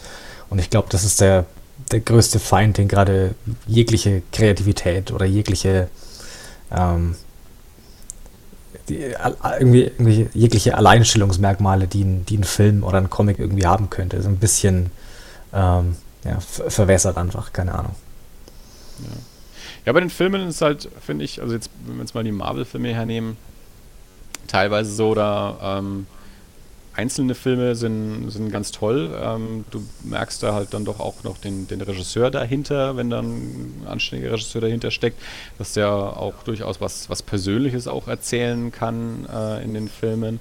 Ähm, äh, aber dann, klar, hast du natürlich auch so die, die, die, die große ganze Geschichte irgendwie mit dabei, wo es dann auch zur, zur Fernsehserie wird, wenn man einfach äh, eine Geschichte in 20 Filmen erzählt. Ähm, und da ist natürlich die Frage, äh, meine gut, sie, sie etablieren jetzt dann ähm, wieder ganz neue Charaktere, die sie jetzt in den ersten Phasen nicht erzählt haben und müssen halt mal gucken, ob sie die da auch wieder so, so erfolgreich an den, an den Start kriegen.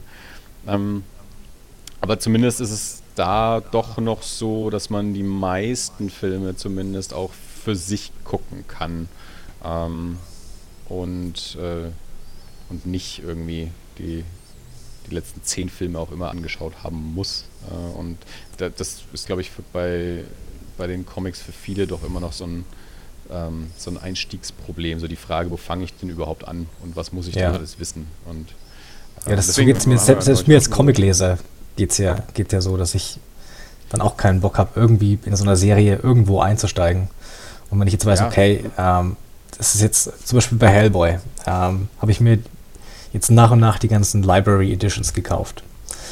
Ähm, das fand ich ziemlich ähm, entspannt und relativ, vor allem auch preisgünstig ähm, für, für das, was man bekommt. Ähm, da fand ich es leicht einzusteigen, aber jetzt so die ganzen, die ganzen Floppies, wie sie halt bei, bei Marvel und DC rauskommen und selbst wenn mal ein, ein Sammelband, da, da blickt man irgendwann nicht mehr, nicht mehr durch. Deswegen denke ich, Ja.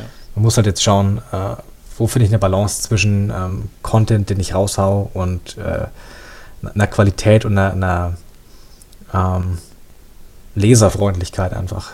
Ja, vielleicht muss ich mehr auf das europäische Modell gehen, wie jetzt bei Asterix und Obelix, dass irgendwie alle paar Jahre mal ein, Sammelband, ein Fetter rauskommt oder so, keine Ahnung.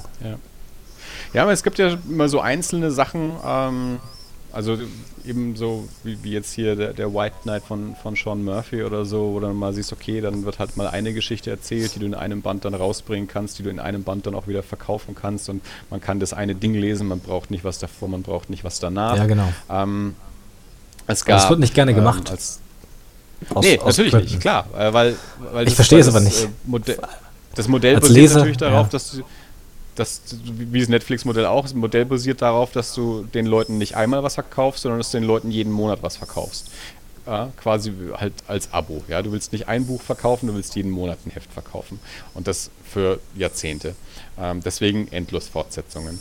Ähm, aber dann kommst du eben an die Schwierigkeit, dass auch das für neue Leser eben auch äh, zugänglich zu machen, wenn einem die alten Leser irgendwann ab weglaufen oder wegsterben. Äh, und ja, das, das ist genau das, das Problem, äh, vor dem Marvel und DC da eben auch stehen und, äh, der, und darin dann aber auch der ganze amerikanische Markt irgendwie mit dranhängt, weil die Ja. beiden eben den, den größten Teil des amerikanischen Marktes ausmachen. Also mit Fantagraphics John and Quarterly, die, sind ja quasi wie europäischer Comic. Die bringen einzelne Bücher raus äh, oder einzelne Hefte oder wenige Hefte erzählen eine Geschichte. Aber die bedienen halt auch einen komplett anderen Markt. Da gibt es halt keine sehr große Überschneidung der Leserschaft. Die gibt es natürlich schon. Ich kenne ja auch so Leute, die, die beides lesen und ich bin ja im Prinzip auch so einer, der tendenziell äh, beides liest, wobei ich jetzt eben auch nicht diese, diese Endlosserien lese. Aber so an sich sind die natürlich jetzt keine, keine Konkurrenz äh, für, für, für Marvel oder DC. Und Image äh, ist halt insofern zumindest so, dass, ähm, dass das nicht, nicht ein Shared Universe im Verlag irgendwie ist, sondern halt einfach nur ein, ein Verlag, der unterschiedliche Serien rausbringt und die Serien können dann so lang oder so kurz sein, wie sie, wie sie wollen. Also die sind ja dann mehr oder minder dann auch wieder so das, das europäische äh, Modell. Also da kann man ja auch kurze Sachen machen oder Dinge, die in fünf Jahren abgeschlossen sind oder in einem Jahr oder wie auch immer. Ähm, da, da klappt es halt auch. Die Sache ist natürlich trotzdem die, ähm, jetzt auch mit, mit, mit, mit, mit Crowdfunding-Geschichten oder sowas, ähm, wenn du einen Namen hast, dann ist das kein Problem. Dann hast du deine Leser quasi schon, dann kannst du auch ein, ein Crowdfunding machen und dann werden sich schon im Normalfall genug Leute finden, die das Ding dann auch finanzieren und die auch an, äh, abkaufen. Ähm, wenn du halt äh, kein, noch keinen Namen hast und dir erst einen machen musst, dann ist es eher schwierig. Und da gibt es im amerikanischen Markt eben nicht viele Einstiegsmöglichkeiten, äh, einen Namen auch bekannt zu machen, wenn du nicht für DC und für Marvel arbeitest oder äh, irgendwie ein, ein total bekannter Autor dich halt für seine Image-Serie irgendwie engagiert oder so. Ja. Ähm, also da ist es halt ja, nicht, nicht so leicht irgendwie auf sich, äh, auf sich aufmerksam zu machen. Und wenn, wenn dann sowas äh, eben weg, wegbricht, äh, dann da muss man mal sehen, was dann nachkommt, welche Möglichkeiten es dann, dann gibt, auch für, für junge Comic-Schaffende äh, irgendwie auch, ja, weil äh, nu- nur, nur gratis im, im Web veröffentlichen macht auf Dauer dann auch keinen Spaß, wenn man, wenn man halt nicht davon leben kann und das halt Ja. doch sehr, sehr zeitaufwendig ist, wie wir von dir ja vorhin auch schon gehört haben. Ja, ich bin mal gespannt. Ich glaube, dass, ähm, dass die Situation jetzt eine, eine eine Möglichkeit wäre, für, für Zeichner wieder an, an Relevanz zu gewinnen, die ja in letzter Zeit vielleicht ein bisschen untergegangen sind in dem ganzen, die Autoren sind die Stars und die, Ja. die, die großen Namen. Ähm, ist jetzt die Frage, ob die Zeichner dann auch tatsächlich die Chance dann wahrnehmen oder nicht. Ähm, deswegen denke ich momentan auch gerade viel darüber nach, wegen Qualität, was will ich, ähm, was will ich für, für Bücher rausbringen und ja, es wird interessant, die nächsten Jahre, denke ich. Ja, auch ganz bestimmt. Also es ist wahrscheinlich schon irgendwie eine, eine Umbruchsphase jetzt, kann, kann, kann gut so sein für, für einige Medien. ähm, und ja, man, wir werden es wir irgendwie miterleben. Und irgendwas wird passieren. Ob es uns gefällt oder nicht, ist dann eine, eine, andere Frage. Das wird sich dann eben rausstellen, je nachdem, was dann passiert. Aber irgendwie, irgendwie war es ja auch schon immer so. Also, ich meine, auch auch vor Corona war ich schon nicht zufrieden damit, was, ähm, was mit dem Medium, wie sich das Medium Film entwickelt. Aber da ja.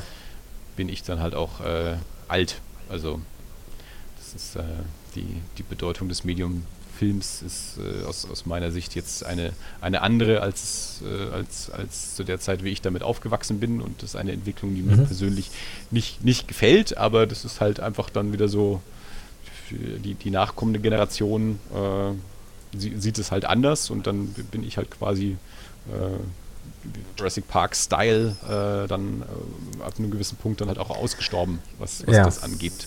Ja. Und, äh, so. Irgendwie geht es immer weiter und ähm, die, diejenigen, die in, in der, der Situation dann aufwachsen, die kennen es dann auch nicht anders und für die ist das dann auch okay oder auch gut oder, oder vielleicht sogar auch besser. Vielleicht sagen die dann auch so, Mensch, früher war es, das kann ich mir gar nicht vorstellen, das war ja bestimmt total blöd, wie es war. Warum war es denn da überhaupt so? Jetzt ist es doch viel besser. So, so war es, glaube ich, auch schon immer. Das haben wir über die Generation vor uns wahrscheinlich auch schon gesagt. Äh, und die Nachkommenden sagen das halt auch. Und ja, so ist es halt. Da muss man irgendwann mit umgehen lernen.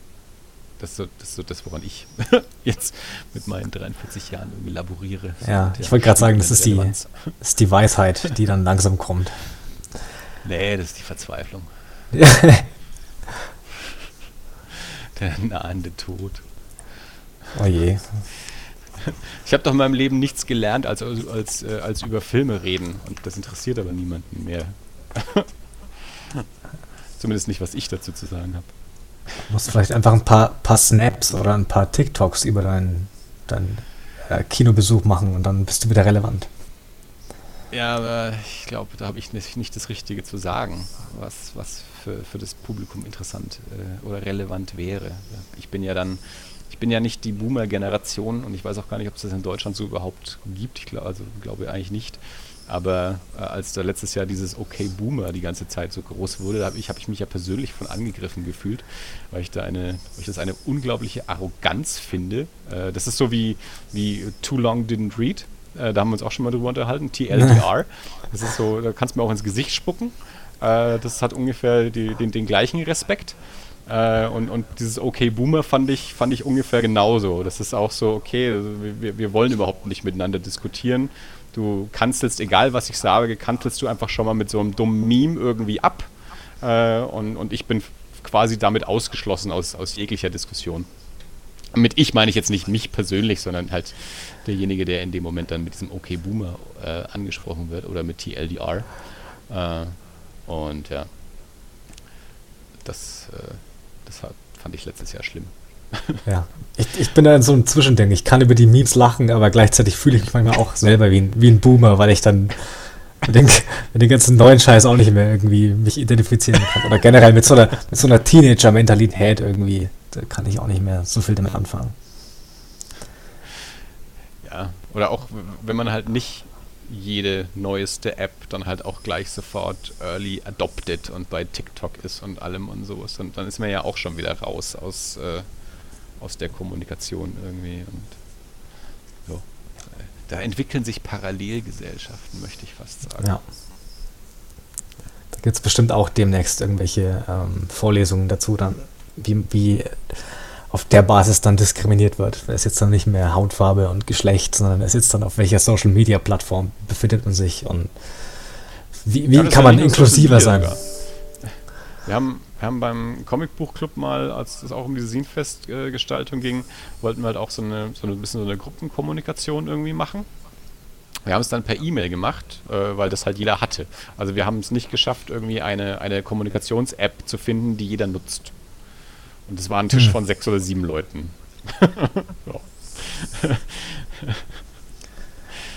Ja, ich habe auch so mal in meinem Freundeskreis, ich habe so die, ähm, die Telegram-Fraktion und die, die WhatsApp-Fraktion. Ähm, mhm. Aber es, es, geht noch. Also ich weiß nicht, was deine, deine Leute da alle an unterschiedlichen Discord oder was weiß ich. Ja, bei, bei mir ist es halt auch so, also privat, also jetzt im, im deutschen Kreis klappt WhatsApp eigentlich mit jedem. Äh, im, Im Ausland dann schon nicht mehr. Ja. Da gibt es dann Leute, mit denen ich zum Beispiel prinzipiell nur über, über Instagram direkt Nachrichten kommuniziere, ja. weil wir das dann halt beide nutzen und die halt auch darauf reagieren, äh, weil die halt kein WhatsApp so nutzen, selbst wenn sie sich schon mal runtergeladen haben, da halt trotzdem irgendwie nicht erreichbar sind. Ähm, aber jetzt äh, in, in, in Deutschland so, ähm, in, in, meinem, in meinem Kreise ist, ist WhatsApp eigentlich, eigentlich für, für ziemlich alle. Die nutzen das alle Für die alle. Boomer. Aber da beim Comicbuch, beim Comicbuchclub war es halt zum Beispiel so, dass halt, ich glaube, eine Person hat halt keine WhatsApp genutzt. Äh, ja. Äh, und alle anderen Sachen, die dann noch in den, in den Raum geworfen wurden, hatten halt auch nicht alle. Und, äh, also ich halt zum Beispiel auch nicht. Ich habe halt auch doch nur WhatsApp weil ich bisher nicht die Notwendigkeit hatte, noch was anderes zu nutzen. Und ich will halt auch, ich habe auch gar keinen Bock, irgendwie halt irgendwann dann mit, mit fünf Kommunikationsdingern irgendwie dazustehen und dann immer zu wissen, okay, wenn ich jetzt mit dem kommunizieren will, dann muss ich das benutzen und wenn ich mit dem, dann muss ich das benutzen und dann kriege ich von unterschiedlichen Dingern irgendwelche Nachrichten und so. Und, und dann handelt es sich aber vielleicht dann immer nur um eine Person, für die ich dann nochmal eine extra App irgendwie nutzen muss und so. Und, und ja, da, da, da will ich eigentlich auch gar nicht hin irgendwie so. Aber wie gesagt, im Moment habe ich das Problem auch nicht. Also im Normalfall funktioniert WhatsApp.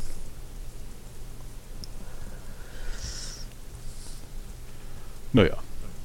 Und ansonsten ähm, kann man mich und uns natürlich finden auf Twitter. das unterstrich alles.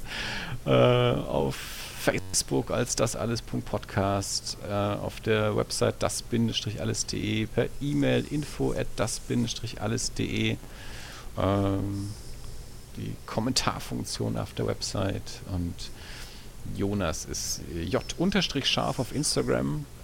Jo. Ähm, willst du noch was anders pluggen? Irgendwas, was die Leute sich anschauen sollen oder noch eine andere Plattform? Ich bin momentan fast bloß noch auf Instagram eigentlich irgendwie unterwegs. Also Twitter schaue ich schon ab und zu mal rein, aber das geht mir auf, den Geist. Die, die, die, ewigen Streitereien auf Twitter kann ich nicht mehr, kann ich nicht mehr ab.